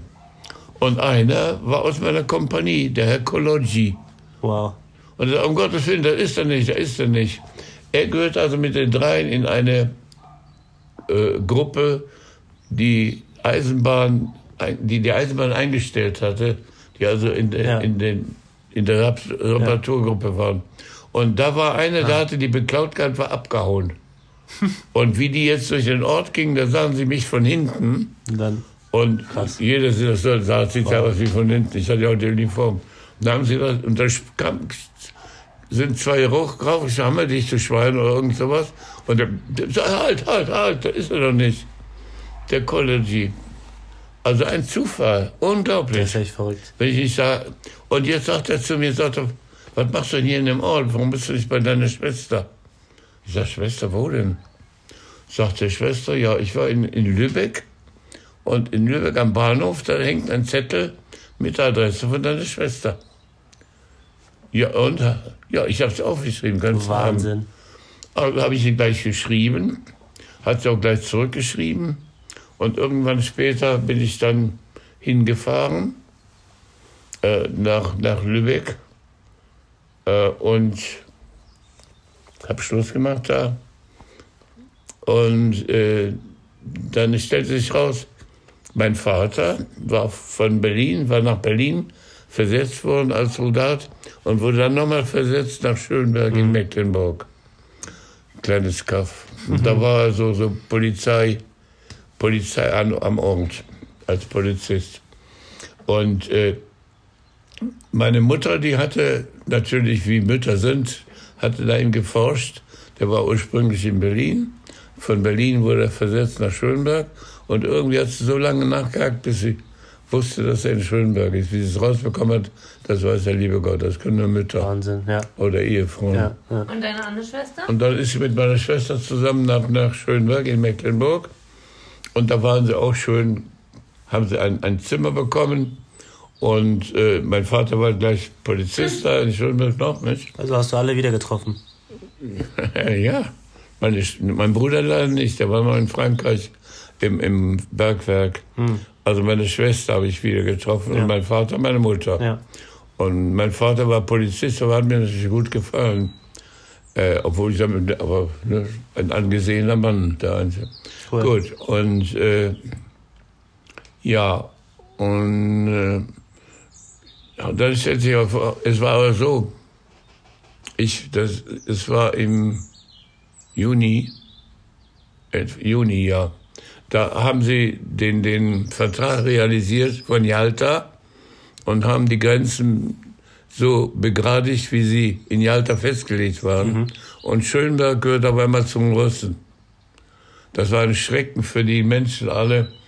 Neun, Meter, neun Kilometer weiter, Schwerin, äh, äh, Lübeck. Lübeck war Englisch. Oh, und neun Kilometer weg, Schönberg war schon Russe. Auf einmal waren die Russen da. Und meine Schwester, die war an dem Tag gerade, als die Russen kamen im Juni, war meine Schwester gerade nach Lübeck gefahren, um einzukaufen oder zu gucken oder so. Und will zurück, stehen die Russen an der Grenze. Jetzt hätte sie ja sagen können, ich wohne da, ich will da hin. Aber sie hat gesagt, hier, ein junges Mädchen zu den Russen, die da an der Grenze hungrig stehen, weißt du. Mhm. Und dann hat sie, also Kerschmann ging nach, ging wieder nach Lübeck und hat am Bahnhof gestanden, hat geheult. Was soll ich machen? Ja. Und da kam eine Frau äh, vorbei, das war die Frau von einem Förster, die war auch alleine und da hat sie gesagt, was ist los? Hat sie das erzählt. Und für die war das ja sowieso eine Sensation, dass auf einmal die Russen so nahe waren. Und dann hat sie gesagt, komm mit. Und dann hat sie also mitgenommen. Und hat sie für eine Zeit aufgenommen. Monate. Wahnsinn. Ja. Und meine Schwester ging dann in der Zeit noch in Lübeck. Die hat mich also nicht mehr zum Haus. Die haben nur noch geschrieben. Und äh, die ging dann in, in Lübeck ging sie noch zur Handelsschule oder Handelsschule und hat sowas gelernt und vor allen Dingen Englisch gelernt. Und die hat dann in England, in, in Lübeck hat sie dann den Engländer kennengelernt, der zuständig war für die Vergabe von Wohnungen an englische Subjekte. Mhm. Ja. Und nicht nur kennengelernt, da hat sie dann eingestellt, weil sie so gut Englisch sprach. Inzwischen kam sie frisch von der Schule auch. Und nachher kriegte sie ein Kind und dann war sie verheiratet. Und ich wurde, und ich wurde Patenonkel. Und das, da, da war ich mal dann schon wieder abgehauen von dem, aber gut, eine andere Sache. Jedenfalls das zurück nach Schönberg. Ich war also in Schönberg und als ich von Lübeck, von meiner Schwester nach Schönberg wollte, waren dann die Russen da. Meine Schwester in Lübeck hat gesagt, hier, nichts mit Russen. Mhm. Und mein Vater hat gesagt, komm rüber, das dauert zwei, drei Jahre, sind die Russen weg. Aber hier ist dann da zu Hause, hast Vater und Mutter. Und dann bin ich also an die Grenze gegangen, da haben sie erstmal hier und dann in ein Lager rein. Da war ich erst mal sieben Tage, mindestens sieben Tage oh, verhört. Wo war ich? Wen, wen habe ich umgebracht? Was habe ich für Verbrechen begangen und all sowas. Und als ich herausstellte, dass alles okay war, dass ich also ein, der einzige anständige Deutsche war, da haben sie mich entlassen. Da kam ich zu meinem Vater, habe mich da angemeldet, war dann also freier Bürger in einem freien Land in Schönberg in Mecklenburg. Mhm. Dann war ich Absolvent einer Lehrerbildungsanstalt. Mein Vater als Polizist kannte den Bürgermeister. Und dann kam ein Schulrat.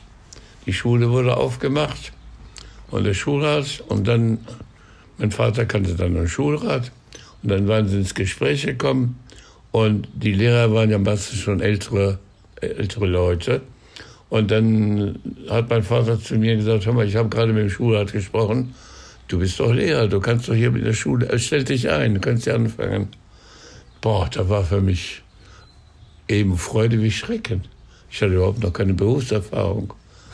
Und so. Und dann hat der Schulrat mich, also das war im September, nachdem ich also zwei Monate da war. Inzwischen hatte ich mich aber schon in der Jugend, ich hatte schon einen Jugendchor gegründet und so. Ich habe schon von mir reden gemacht. Wie alt warst du da? Äh, 19. Also alles in dem, ja. 1946 okay. wurde ich eingestellt. Ja, war ich gerade 19 geworden, am 22. Juli. Und in die Schule eingestellt wurde ich zum 1.9. Krass. Viel passiert in dem Jahr. Hm? Da ist viel passiert. Unglaublich, ja, überhaupt. In der, seit ich geboren war, wenn du ja. denkst, all die Zeit mit dem Bullen und mit der Kuh mhm. und mit dem, mit dem Pferd und lieber Gott. Und dann, ja, nicht zu vergessen, ich habe damals, ich habe damals schon Klavier und Akkordeon gespielt.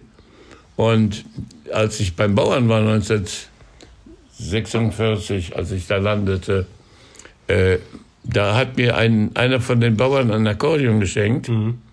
Da hatte ich also Akkordeon. Was war? Ich habe jeden Samstag, Sonntag in der Pinte Gespielt. gespielt, ja, in dem Lo- äh, Restaurant. Und was war? All das ganze junge Volk, wir waren ungefähr 20, ich habe da ein wunderschönes Foto. All die 20 äh, äh, jungen Leute, die kamen alle und die machten alle mit. Haben gesungen. Wahnsinn. Wir, wir kannten ja alle Lieder, ne? Sieg halt im Siegerkranz oder Nee, so ist natürlich nicht mehr. Also Hitlerlieder haben wir nicht mehr gesungen. Ja, das noch dazu, ne? Das hatte ich also jetzt da in, in, Sch- Dings gehabt, in, beim Bauern. Und dieses Können hatte ich ja inzwischen. Jetzt habe ich ein Jahr Routine gehabt mit dem Akkordeon. Und als ich dann also dort war in Schönberg, da hat mein Vater mir ein Akkordeon besorgt und ich habe dann auch in der Schule gleich einen Chor gegründet und sowas alles. Und kleine, so eine kleine Band mit, weiß ich nicht mehr, Gitarre oder so. Aber jedenfalls, es dauerte nicht lange, da war ich in Schönberg bekannt wie ein bunter Hund. Weil ich war der hübscheste und jüngste Lehrer. Ich meine, hübscher haben die anderen gesagt, aber jung stimmt schon. Und die anderen waren, die Lehrer waren ja alle über 50. Einer war 28 und äh, die anderen waren alle 50, 60, ne, als die aus dem Krieg gekommen waren. Und die, die jungen Leute waren alle gefallen, die jungen Lehrer. Ja, und dann habe ich eine Lehrprobe gemacht. Äh, da war der Schulrat und ein paar Kollegen und der, der Direktor, der Schulrektor. Und ich musste dann eine Lehrprobe machen. Und da war Biologie, irgendetwas. Und dann, dann von Muskeln musste ich das, also ein Hä? Scheiß, irgendwas. Ja. Ach so, ja, ich kann mich an eine Stelle erinnern, da haben sie sich totgelacht. Äh, da wollte ich, also habe ich, habe ich von, von Muskeln, der Muskelaufbau, wie ein Muskel beschaffen ist, und das eine Muskelhaut ist. Und die Haut, die ist bedeckt, also der Muskel ist bedeckt mit Haut, das geht dann in die Sehne rein. Das, da war das Ziel, die Sehne. Aber jetzt musste erstmal den Muskel. Jeder wusste den Muskel. Sag ich, aber ein Muskel, der hängt doch nicht so in der Luft. Ein Muskel ist doch mit was bedeckt. Ich sag, Kind, womit ist der Muskel denn bedeckt? Denn? Ganz wild meldet sich einer. Da war der Sohn vom Metzger. Sagt er, der Muskel ist immer besetzt mit Fliehen. Genau. Stimmt ja. Da haben die, da habe ich schon gewonnen gehabt. Die haben sich, haben sich schief gelacht. Mit Fliegen. Die einzige richtige Antwort. Naja, gut. Also in Biologie auch noch was. Da war ein scheiß, scheiß Fach. Und dann, was hast du alles unterrichtet? Ja, unterrichtet habe ich in, in Klasse 1 bis, nee, Klasse, ich stand in der Klasse 4. In Klasse 4 ist noch ziemlich äh, äh, Biologie, Erdkunde, alles ziemlich flach. Deutsch, Schreiben, Orthographie, ja, oder wie das heißt, Orthographie heißt es Ja. so, ja.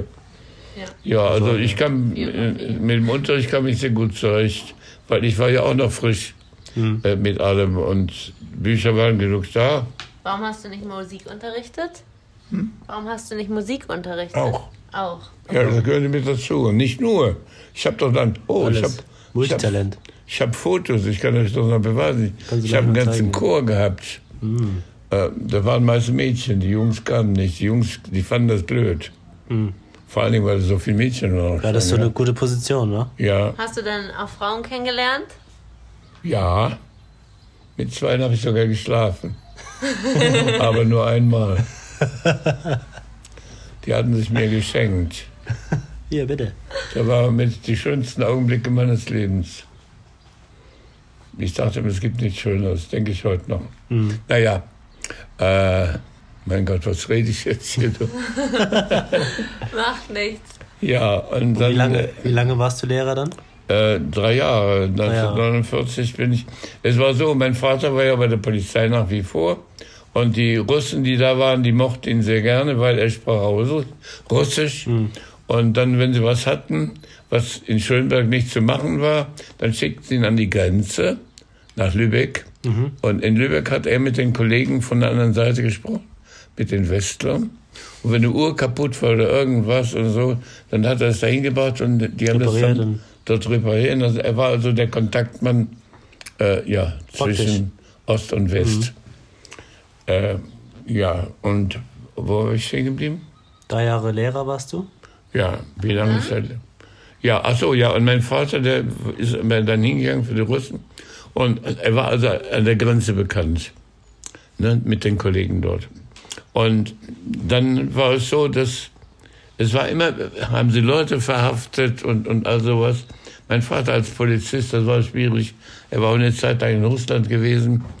Und äh,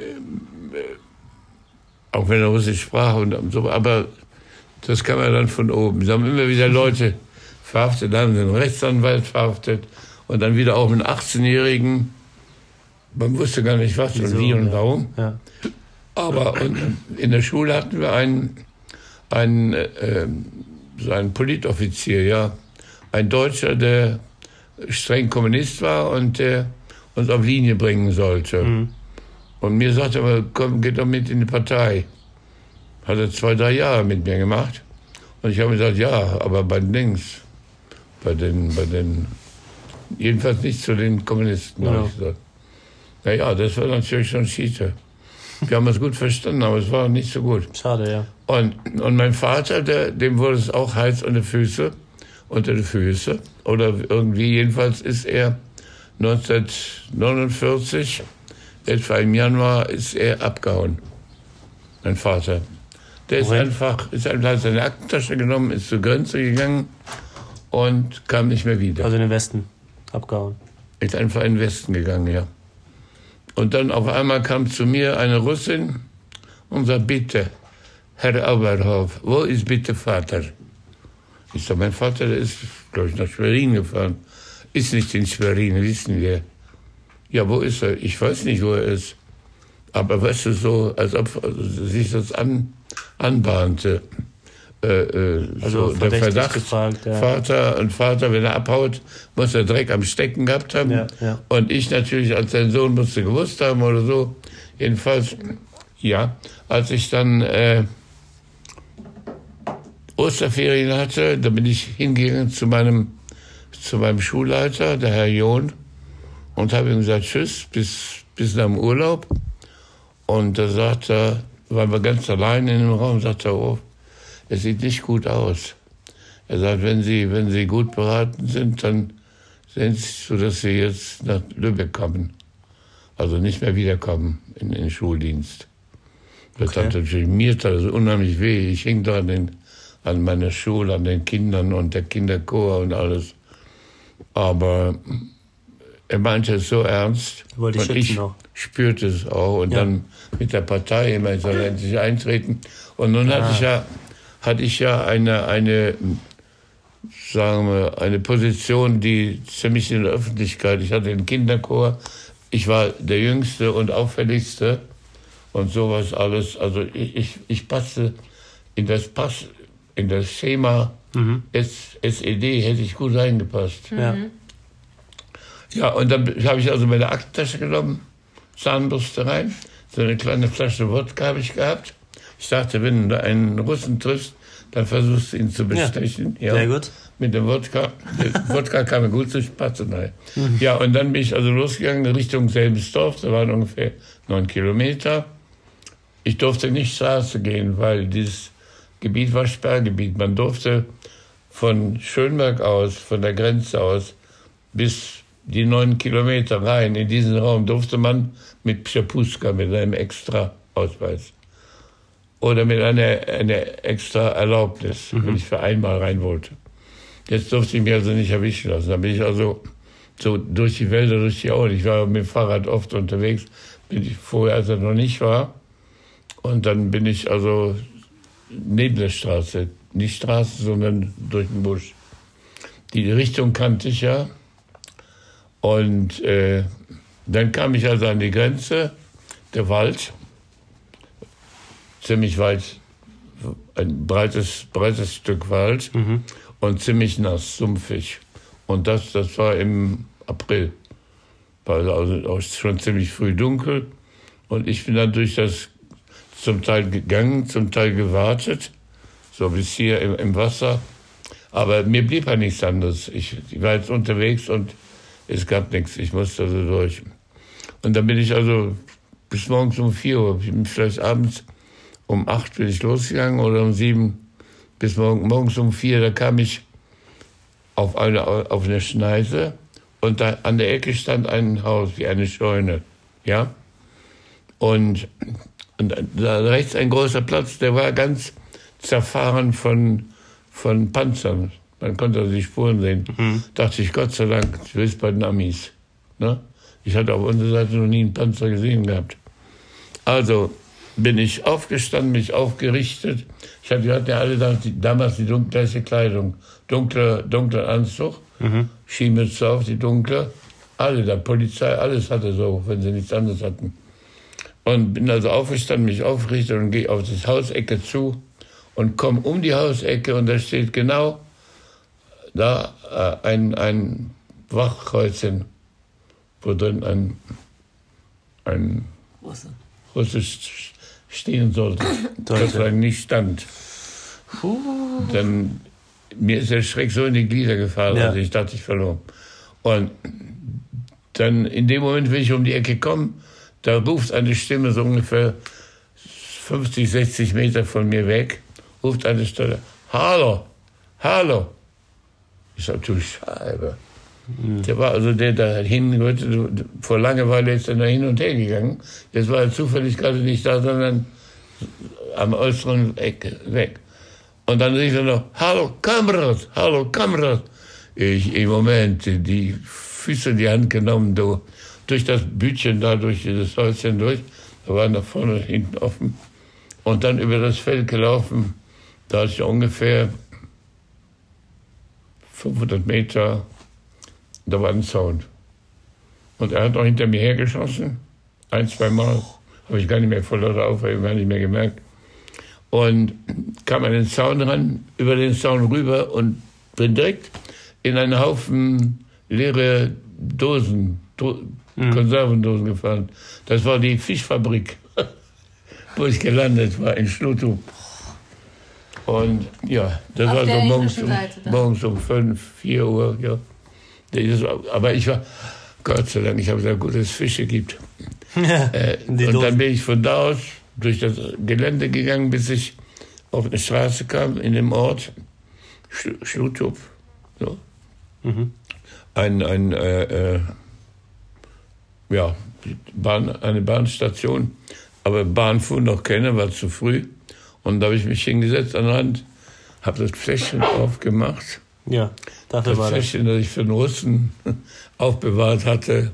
Und dann habe mir erstmal das Fläschchen genehmigt es tat mir so leid. Ich dachte, mein Gott, am liebsten wieder zurück. Ich war so beheimatet inzwischen ja. von den drei Jahren. Ich hatte so viele Freunde und so viel. Ich war so gut angesehen da und ich war so angenehm alles. Ja, und all die vielen Kinderchen. Und die mochten mich. Ich war ziemlich, ziemlich für den Lehrern sowieso der Jüngste. Der nächste war 29. Mhm. Und die haben an sich haben sie mich ganz gerne gemocht weil ich, weil ich nicht der klassische Lehrer war, ich war mehr Schulfreund von denen. Und wenn ich zum Beispiel Schule zu Ende hatte und eine Klasse hatte schon aus, bei denen ich mal Unterricht hatte, da haben sie dann hinter der Ossi, haben sie mir gerufen. Ich war der Ossi, weißt du. Na gut, aber es tat mir also furchtbar weh, dass, ja. ich, dass ich abhauen musste. Dass, dass diese verdammten Russen und der verdammte Hitler und alle. Und, ja, was hatte ich alles schon miterlebt, ne? Naja, und jetzt bin ich zu meinem Vater gekommen. Ah, okay. Da, ja, in der vierten Etage hat er ein Zimmer gehabt, das hat er abgeben müssen, hat der Besitzer abgeben müssen, eine mhm. Frau, die Hausbesitzerin. Da war so eine alte, verquollene, meckrige, wenn, wenn, das Klo war unten im Parterre und wenn jemand von uns mal aufs Klo war, da ist sofort hingelaufen und gucken, ob das Klo sauber ist. Oder ob da einer reingefallen war, so ein, so ein Zieger. Gut. Deine, Aber deine, ist egal. Deine Schwester und deine Mama, wo waren die? Vater und Mutter waren oben. Die waren, die waren. Die auch, also auch ich, mit der Mutter ja. hatte ich vergessen gehabt. Ja. Schwester war ja schon. Die war verheiratet dann auch. Sie war 46 schon, als die Russen kamen, oder nee, 49. Okay.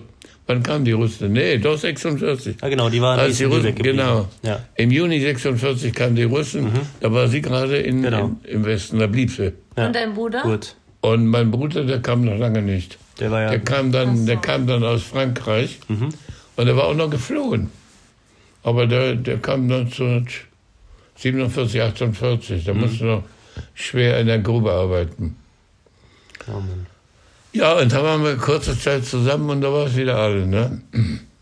Meine Schwester war dann 46 schon da, ah, da war mein Bruder ja noch lange nicht da. Und dann war ich da bei den Eltern, da ist mein Vater abgehauen. Und dann hat mein Vater schon, schon dafür gesorgt, dass die Mutter auch rüberkommt.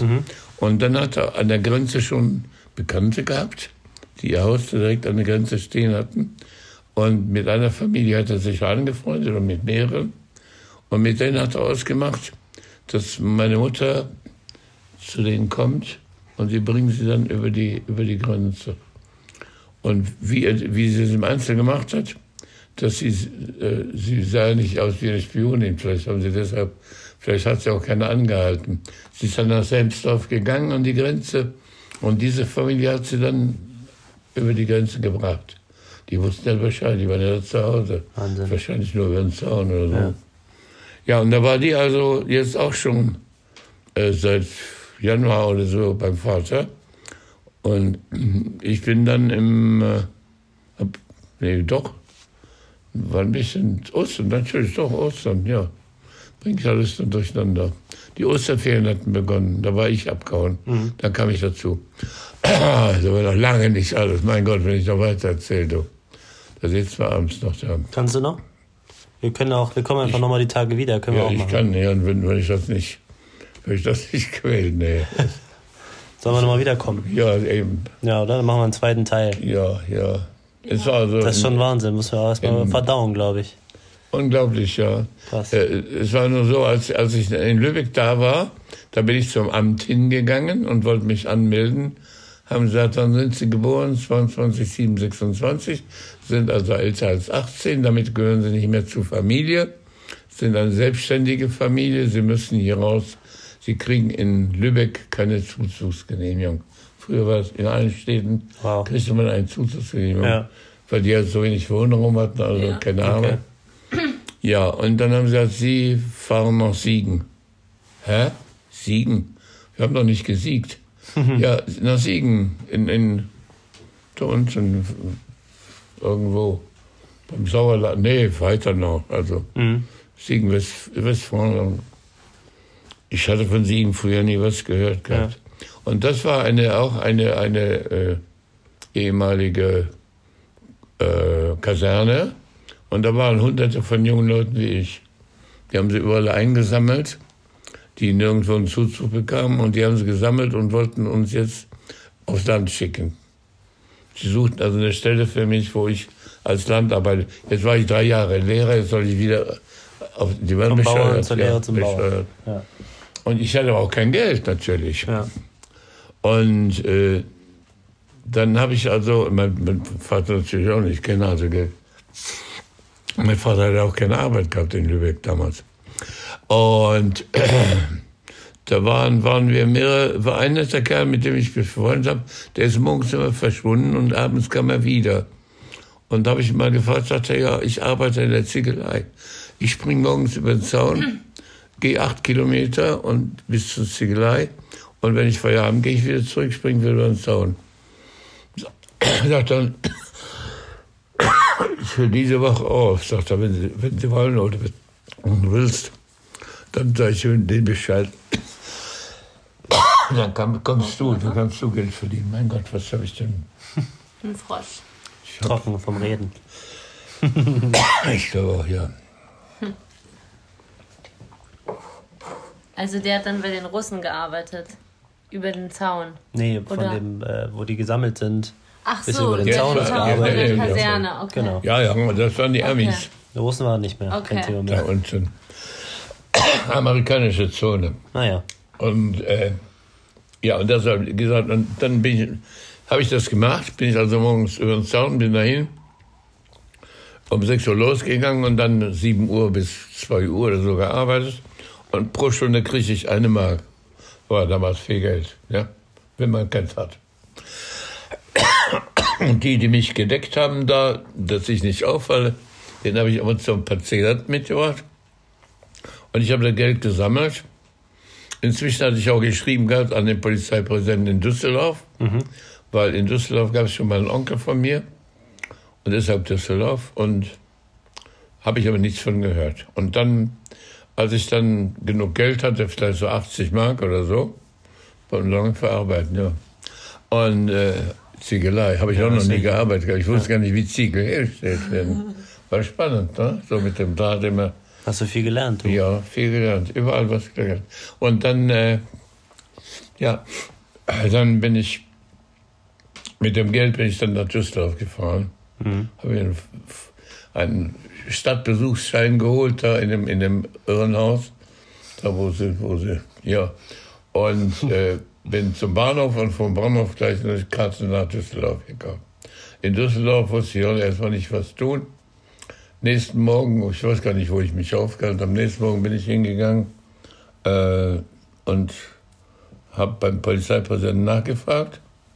Und das war, war ein, ein Polizeidirektor, also ein hohes Tier. Und ich habe gesagt, ich habe mich doch bei Ihnen beworben. Er sagte, haben Sie. Wir haben Ihnen ja geantwortet, Sie haben ja nicht zurückgeschrieben.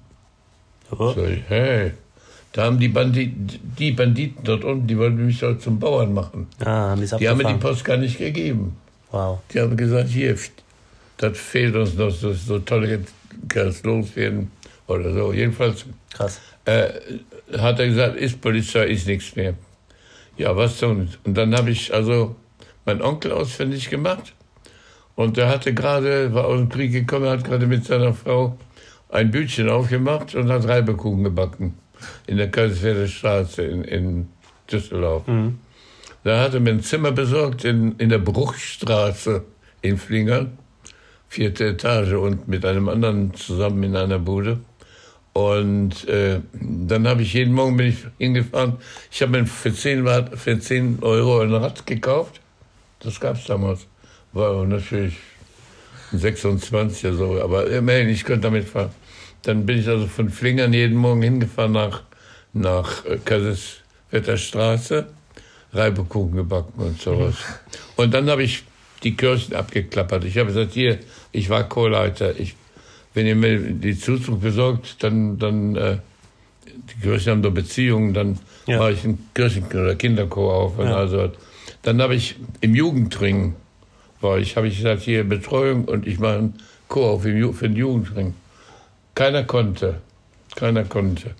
Und dann habe ich also weiter Reibekuchen gebacken. Und eines Tages, ich war ein guter Reibekuchenbäcker. Meine Tante, die hat nicht so gut gebacken wie ich, weil wenn die Dachdecker, es kamen immer Arbeiter rein ja. zum, zum Reibekuchenessen, so in der Mittagszeit. Und dann, die meisten haben gesagt, von ihm. Die wollten, dass ich sie back. Ich habe mit der Tante immer diskutiert. Ich sagte, mein Gott, ich hab, die Kartoffel ist das Wenigste. Warum Spaß an den Kartoffeln? Die wollen doch essen. Da konnte sie nicht begreifen. Sie dachte, sie gibt zu viel Geld drauf. Mit dem Öl, das war schwer. Aber Kartoffeln, sag ich, gut. Und dann wollte sie also für mir, weil man am besten durchgebacken ja. und, und kostet natürlich auch Öl. Und dann, gut, aber bei mir. Und dann kam ins Gespräch und der Herr Pfeiffelmann, der sagt dann zu mir, Pfeiffelmann hieß der, der die saßen so mit ein paar Mann und ließen sich von mir erzählen, meine Lebensgeschichte und was und wie. Und dann gesagt, da gibt's doch nicht, von wegen Zuzug oder so. Mhm. Sag ich, doch, ich muss einen Mangelberuf haben. Er sagt, was ist denn ein Mangelberuf? Ja, sag ich zum Dampf, ich Dachdecker, ihr, ihr seid ein Mangelberuf. Sagt er, weißt du was? Sagt der eine, der Pfeiffelmann, ich spreche mit meinem Chef. Ab morgen bist du Dachdecker. Geil. Und du glaubst es nicht. Der kam nächsten Tag wieder und gesagt, ich habe mit ihm gesprochen. Du bist Dachdecker, kannst bei uns anfangen. Wow. Jetzt habe ich also erstmal bei ihm angefangen, acht Tage gearbeitet. Und dann ging ich zum Arbeitsamt und habe gesagt, ja, was möchten Sie? Ja, ich möchte mich anmelden. Was sind Sie für ein Beruf? Dachdecker. Ja, können wir brauchen. Also ich schicke Sie mal zu Herrn Summ und so, dann werden Sie mal eine Arbeitsprobe machen. Sag ich, brauche ich nicht, ich bin schon bei Herrn Evers. Was? Ohne uns? Bei Herrn Evers, ja, in, in, in, in Rat. Ja, das ist ja toll. Moment. Telefon. Herr Ebert. Ja, ich habe hier einen Oberhof sitzen. Den haben Sie schon beschäftigt. Naja, wollen wir mal nachsehen, ne? ohne uns. Also, aber äh, geht's denn? Ja, ja, der ist bestens. Der, der kann alles. Also Dachdecker und Bauklempner. Weil ich also dachte, der, der, dieser Mann hieß Wende. Mit dem war ich nachher noch jahrelang befreundet. Den habe ich immer wieder mal besucht, habe ihm gesagt, Sie wissen nicht, was ich Ihnen zu verdanken habe. Ja, ja. Der Herr Wende hat also dann, okay, hatte mir, habe ich Papiere gehabt, Dachdecker und Bauklempner. Und dann habe ich drei Jahre Dach, Gedachdeckert und Bauklempnert. Ich bin übers Dach gelaufen, über den Fürst, mit dem Speiseimer. Die Leute haben von unten gepfiffen und gesagt, hier, du hast einen Vogel. äh, hat so viel Spaß gemacht. Das erste Mal, als ich als aufs Dach kam, das war aber ein furchtbar großes Haus in, in äh, Flingern. Und äh, ein Autohaus war das, ein tolles.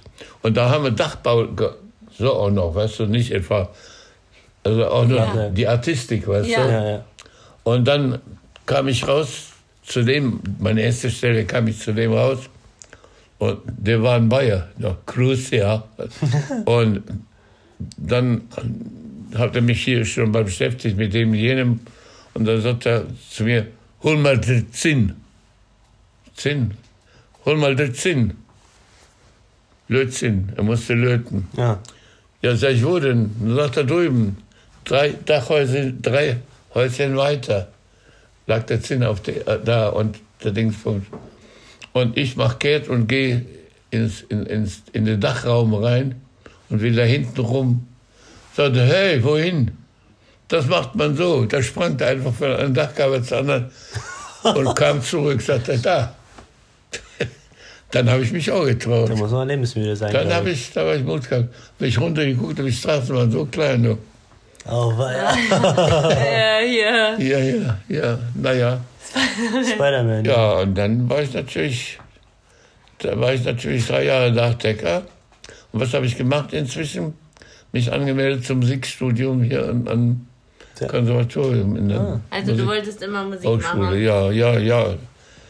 Irgendwie Musik, Lehrer war hier schwierig. Ich bin, ich bin zum Schulamt gegangen hier in Düsseldorf und habe gesagt, guten Tag, ich bin Absolvent einer Lehrerbildungsanstalt. Ich wollte fragen, äh, können Sie mich noch einstellen? Da sagt sie zu mir, sind Sie katholisch? Ich war katholisch, aber die Frage, drüben sollte ich mal Kommunist werden. Und hier, solltest also, wenn das die erste Frage ist, Mhm. nicht? Freuen sich auf die Arbeit, Ir- irgendwas, oder können Sie was? Sind Sie katholisch? Ich meine, die, das war ja Ihre Vorgabe. In Wirklichkeit, die hatten ja nur katholische Schulen jetzt. Ja. Die hatten ja wieder, ja, man musste katholisch evangelisch sein oder sich auf umbringen. ja, und da habe ich gesagt, Dankeschön. Später bin ich gelandet als Beamter in dem Haus. Bei ihr auch. Beim Regierungspräsidenten, ja, die wusste nicht mehr, wer das Okay. war. Ich war auch nicht in der Schulabteilung dann, in die Polizeiabteilung geraten. Ja, aber das war Dachdecker und dann drei Jahre Studium. Drei Ja, Jahre Studium. während du- Kontrabass. Also während du äh, Dachdecker warst, hast du auch studiert. Also Ja. warst währenddessen, also gleichzeitig. Ja, ja, ja, ja, Ja. ja, ja, ja. Das war, war nur einmal in der Woche. Ne? Krass. Ich musste also üben und ansonsten einmal in der Woche. Das ging. Wie alt Das warst konnten du? wir noch verabreden. Wie alt warst du Konnte auch da? Samstag oder so. Ja, also warst du dann flexibel, okay. Ja, ja, und dann, mm, und dann, als ich fertig war mit dem Studium, dann haben sie mich, das erste Mal haben sie mir eine, ein, einen Job besorgt. Da spielten wir hier in, in Oberkassel in der Kirche in St. Antonius, Mhm. irgendeine Mo Mozartmesse oder so. Und ich mit meinem Bass, ich habe natürlich genügend gelernt, ich konnte also gut mitspielen. Aber ich war der Jüngste, mit Abstand. Es waren alles so alte Herren, so über 60, 65 und so, die zum Teil nicht mehr Soldat gewesen waren. Die waren auch so mit dem Leben nicht recht zufrieden. Erstmal hat- kriegt er nicht mehr so viel Geld, da haben sie den Tarifvertrag geändert und all sowas. Aber das, was sie am wenigsten leiden konnten, einen Kollegen, der so jung ist wie ich und so aussah wie ich, Konkurrenz. das, ja, das haben sie. So. Nach dem Motto, und der will Bassist sein. Wie, guck mal, wie jung der aussieht. Der, der hat auch noch keine Routine und nichts. Und so, und dann habe ich mich also hingestellt mit dem Bass, da saßen vier Cellisten und dann das, Orchester und ich mit dem Bass als letzter hinten, damit der, Klang so rüberging wird. Und dann fing ich an, meinen Bass zu stimmen. Ein Bass stimmt man, indem man Flageolett auf die Seiten greift, ganz leise. Es gibt dann so einen Pfeifton mehr, ne? Auf jeder Seite ein bestimmter Ton und vor die, die Oboe geht vorher das A, ne? Dann ist das A. Und nach dem A musst du jetzt deine vier, deine vier äh, Seiten, hatte ich ja gelernt. Ich hatte ja vieles anderes schon gelernt. Und wenn ich fertig war, habe ich den, den Geigenstock dann den, so runtergehängt. Das heißt, ich bin fertig. Wie aufkommende drehten sich die vier Cellisten um und haben den Blick gehabt nach dem Motto, und du willst sagen, das ist gestimmt? So haben sie mich angeguckt. Nach dem Motto, und wenn du so einen Scheiß spielst und die Leute, wir spielen ja Cello, ist das ziemlich die identische, die denken, na, wir spielen falsch. So, so haben sie mich. Gottes Willen. Und er sagte, hat ein Bass gestimmt. Da bist du am Flattern, weißt du. Klar. Aber das habe ich nicht lange mitgemacht. Dann bin ich, dann gab es ein, eine Musikerbörse und dann gab es hier eine große Kapelle in, in, äh, in der Rheinterrasse. Mangone. 16 Mann. Und die suchten gerade einen Bassisten. Oh, da war ich genau der Richtige. Du. Ja. Da, die war es ganz anders. Wenn ich anfing zu spielen, da drehten sich alle um. Wow. Ja, mit 16 Mann, du. Aber dann habe ich also, da wird ja mehr gezupft als gestrichen. Und Harmonielehre war überhaupt kein Problem für mich. Also mit der Harmonie kam ich bestens aus, ne? in, in allen Tonarten. Ich, wenn der gespielt hat, wusste ich, wo es ungefähr ist, auch wo es hingeht. Wenn es in C-Dur mal nach A-Dur geht, dann, na gut. Aber jedenfalls, das war eine wunderbare Zeit. Bei Mangone und verschiedene andere. Dann hier im Weindorf und dann wieder nach, nach, in, in, in, nach Dortmund und so, ja, wunderbar. Und dann bin ich noch eingetreten in, den, in das Orchester der Landesregierung. Das gab es auf einmal. Und die konnten mich auch leiden. Und wen treffe ich da? Mein Basslehrer. Ja, Ja. Ich gehe zur ersten Probe, das steht da auch ja da. Wahnsinn, ne? Und dann? Ja, ich war der Vierte. ist doch klar. Ich spielte zwar auch nicht schlecht, aber äh, da geht da rein nach. Ne? Also Arthur Derwell hieß er, der war Ja. ein ganz toller, toller, netter Kerl, der hat mich auch sehr, sehr gemocht. Einer von den wenigen äh, Musikern, die mich gemocht haben, die selber aktiv waren. Sonst sind sie immer, diese, diese Berufs-, diese, diese, aus dem Orchester, sind immer neidisch.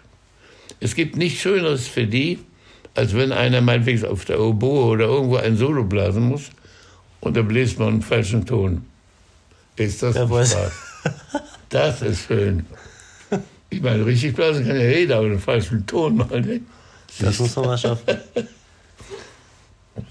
Ja, so war das. So, das war's jetzt, ne? Ja, machen wir Pause. Ja. Machen wir, kommen wir dann Aber nochmal. dann wirst du gar nicht mehr an, ah, dann kannst du gar nicht anhören, wirst du. Wir teilen das auf. Ja, genau, Aber wir machen das ja, schon. ja, genau. Das geht schon. Immer Aber unterbrechen, wo es Nächstes interessant Mal ist. Haben wir dann noch ein paar Fragen. Ja, ja.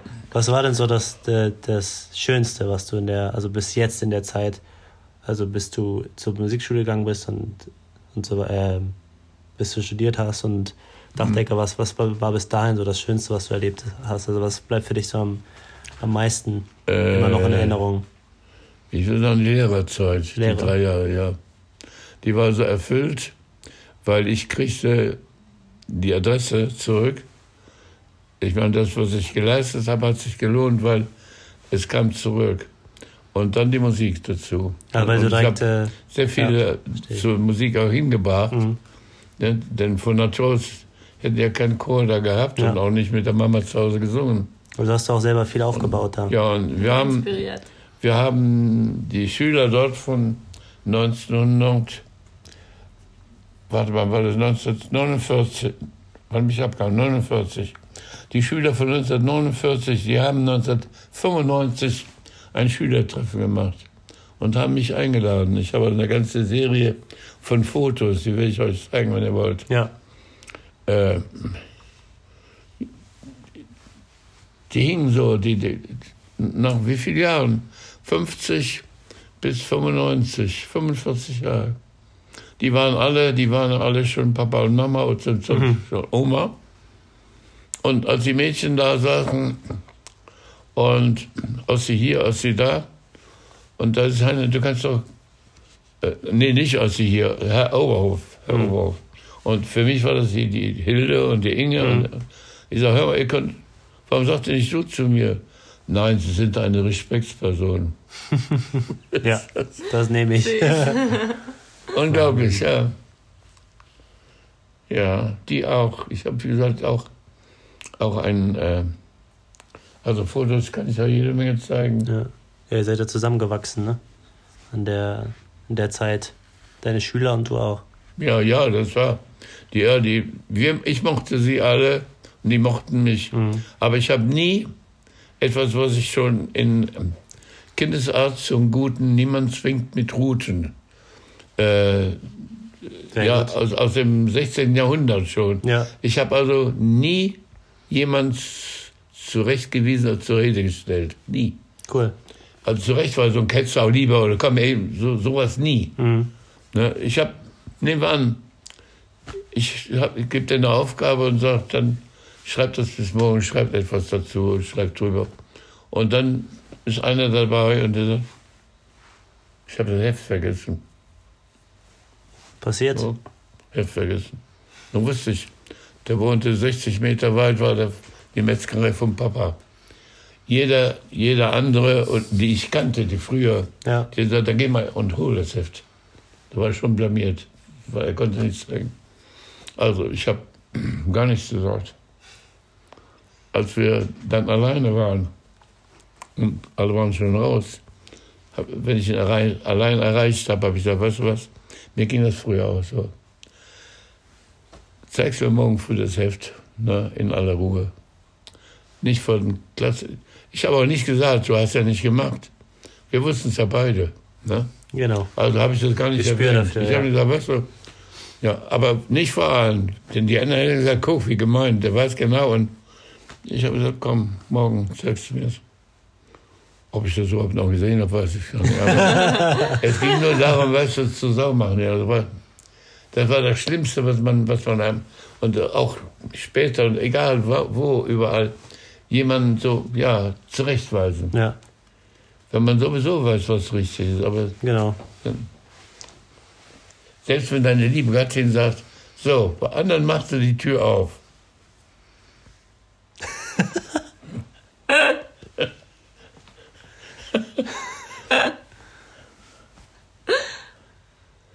ja. Ja, das, machen wir. Wir kommen das, dann nochmal. Das hat er gegeben, das war. Ja. Das war voll aus dem Leben nur. Das ist echt viel, viel erlebt, das ist der Wahnsinn. Ja. Einiges noch gar nicht gehört bis jetzt. Ja? Einiges war, wusste ich noch gar nicht. Nee, nee, nee, ne? Oh. Ja, du weißt vieles nicht. Ja. Oh, je, je, je. Hier. Wir kommen dann nochmal zum Buch Ja, wir kommen nochmal ja, ja. noch mal vorbei. Lieber Gott, ja. Kann man Buch schreiben, ja. So, so. das war Puh. unsere Episode mit Jakobs Opa. Wir Krass, hoffen, oder? die Part, hat euch Part gefallen. Ja, hoffen wir. genau, vielleicht kommt noch der zweite Teil. Ja, denke ich schon. Ja, wir Weil geben uns noch, Mühe. Wie ihr hört, ist noch nicht zu Ende erzählt. Genau. Und ähm, geht ab, du. ja. Danke fürs Zuhören.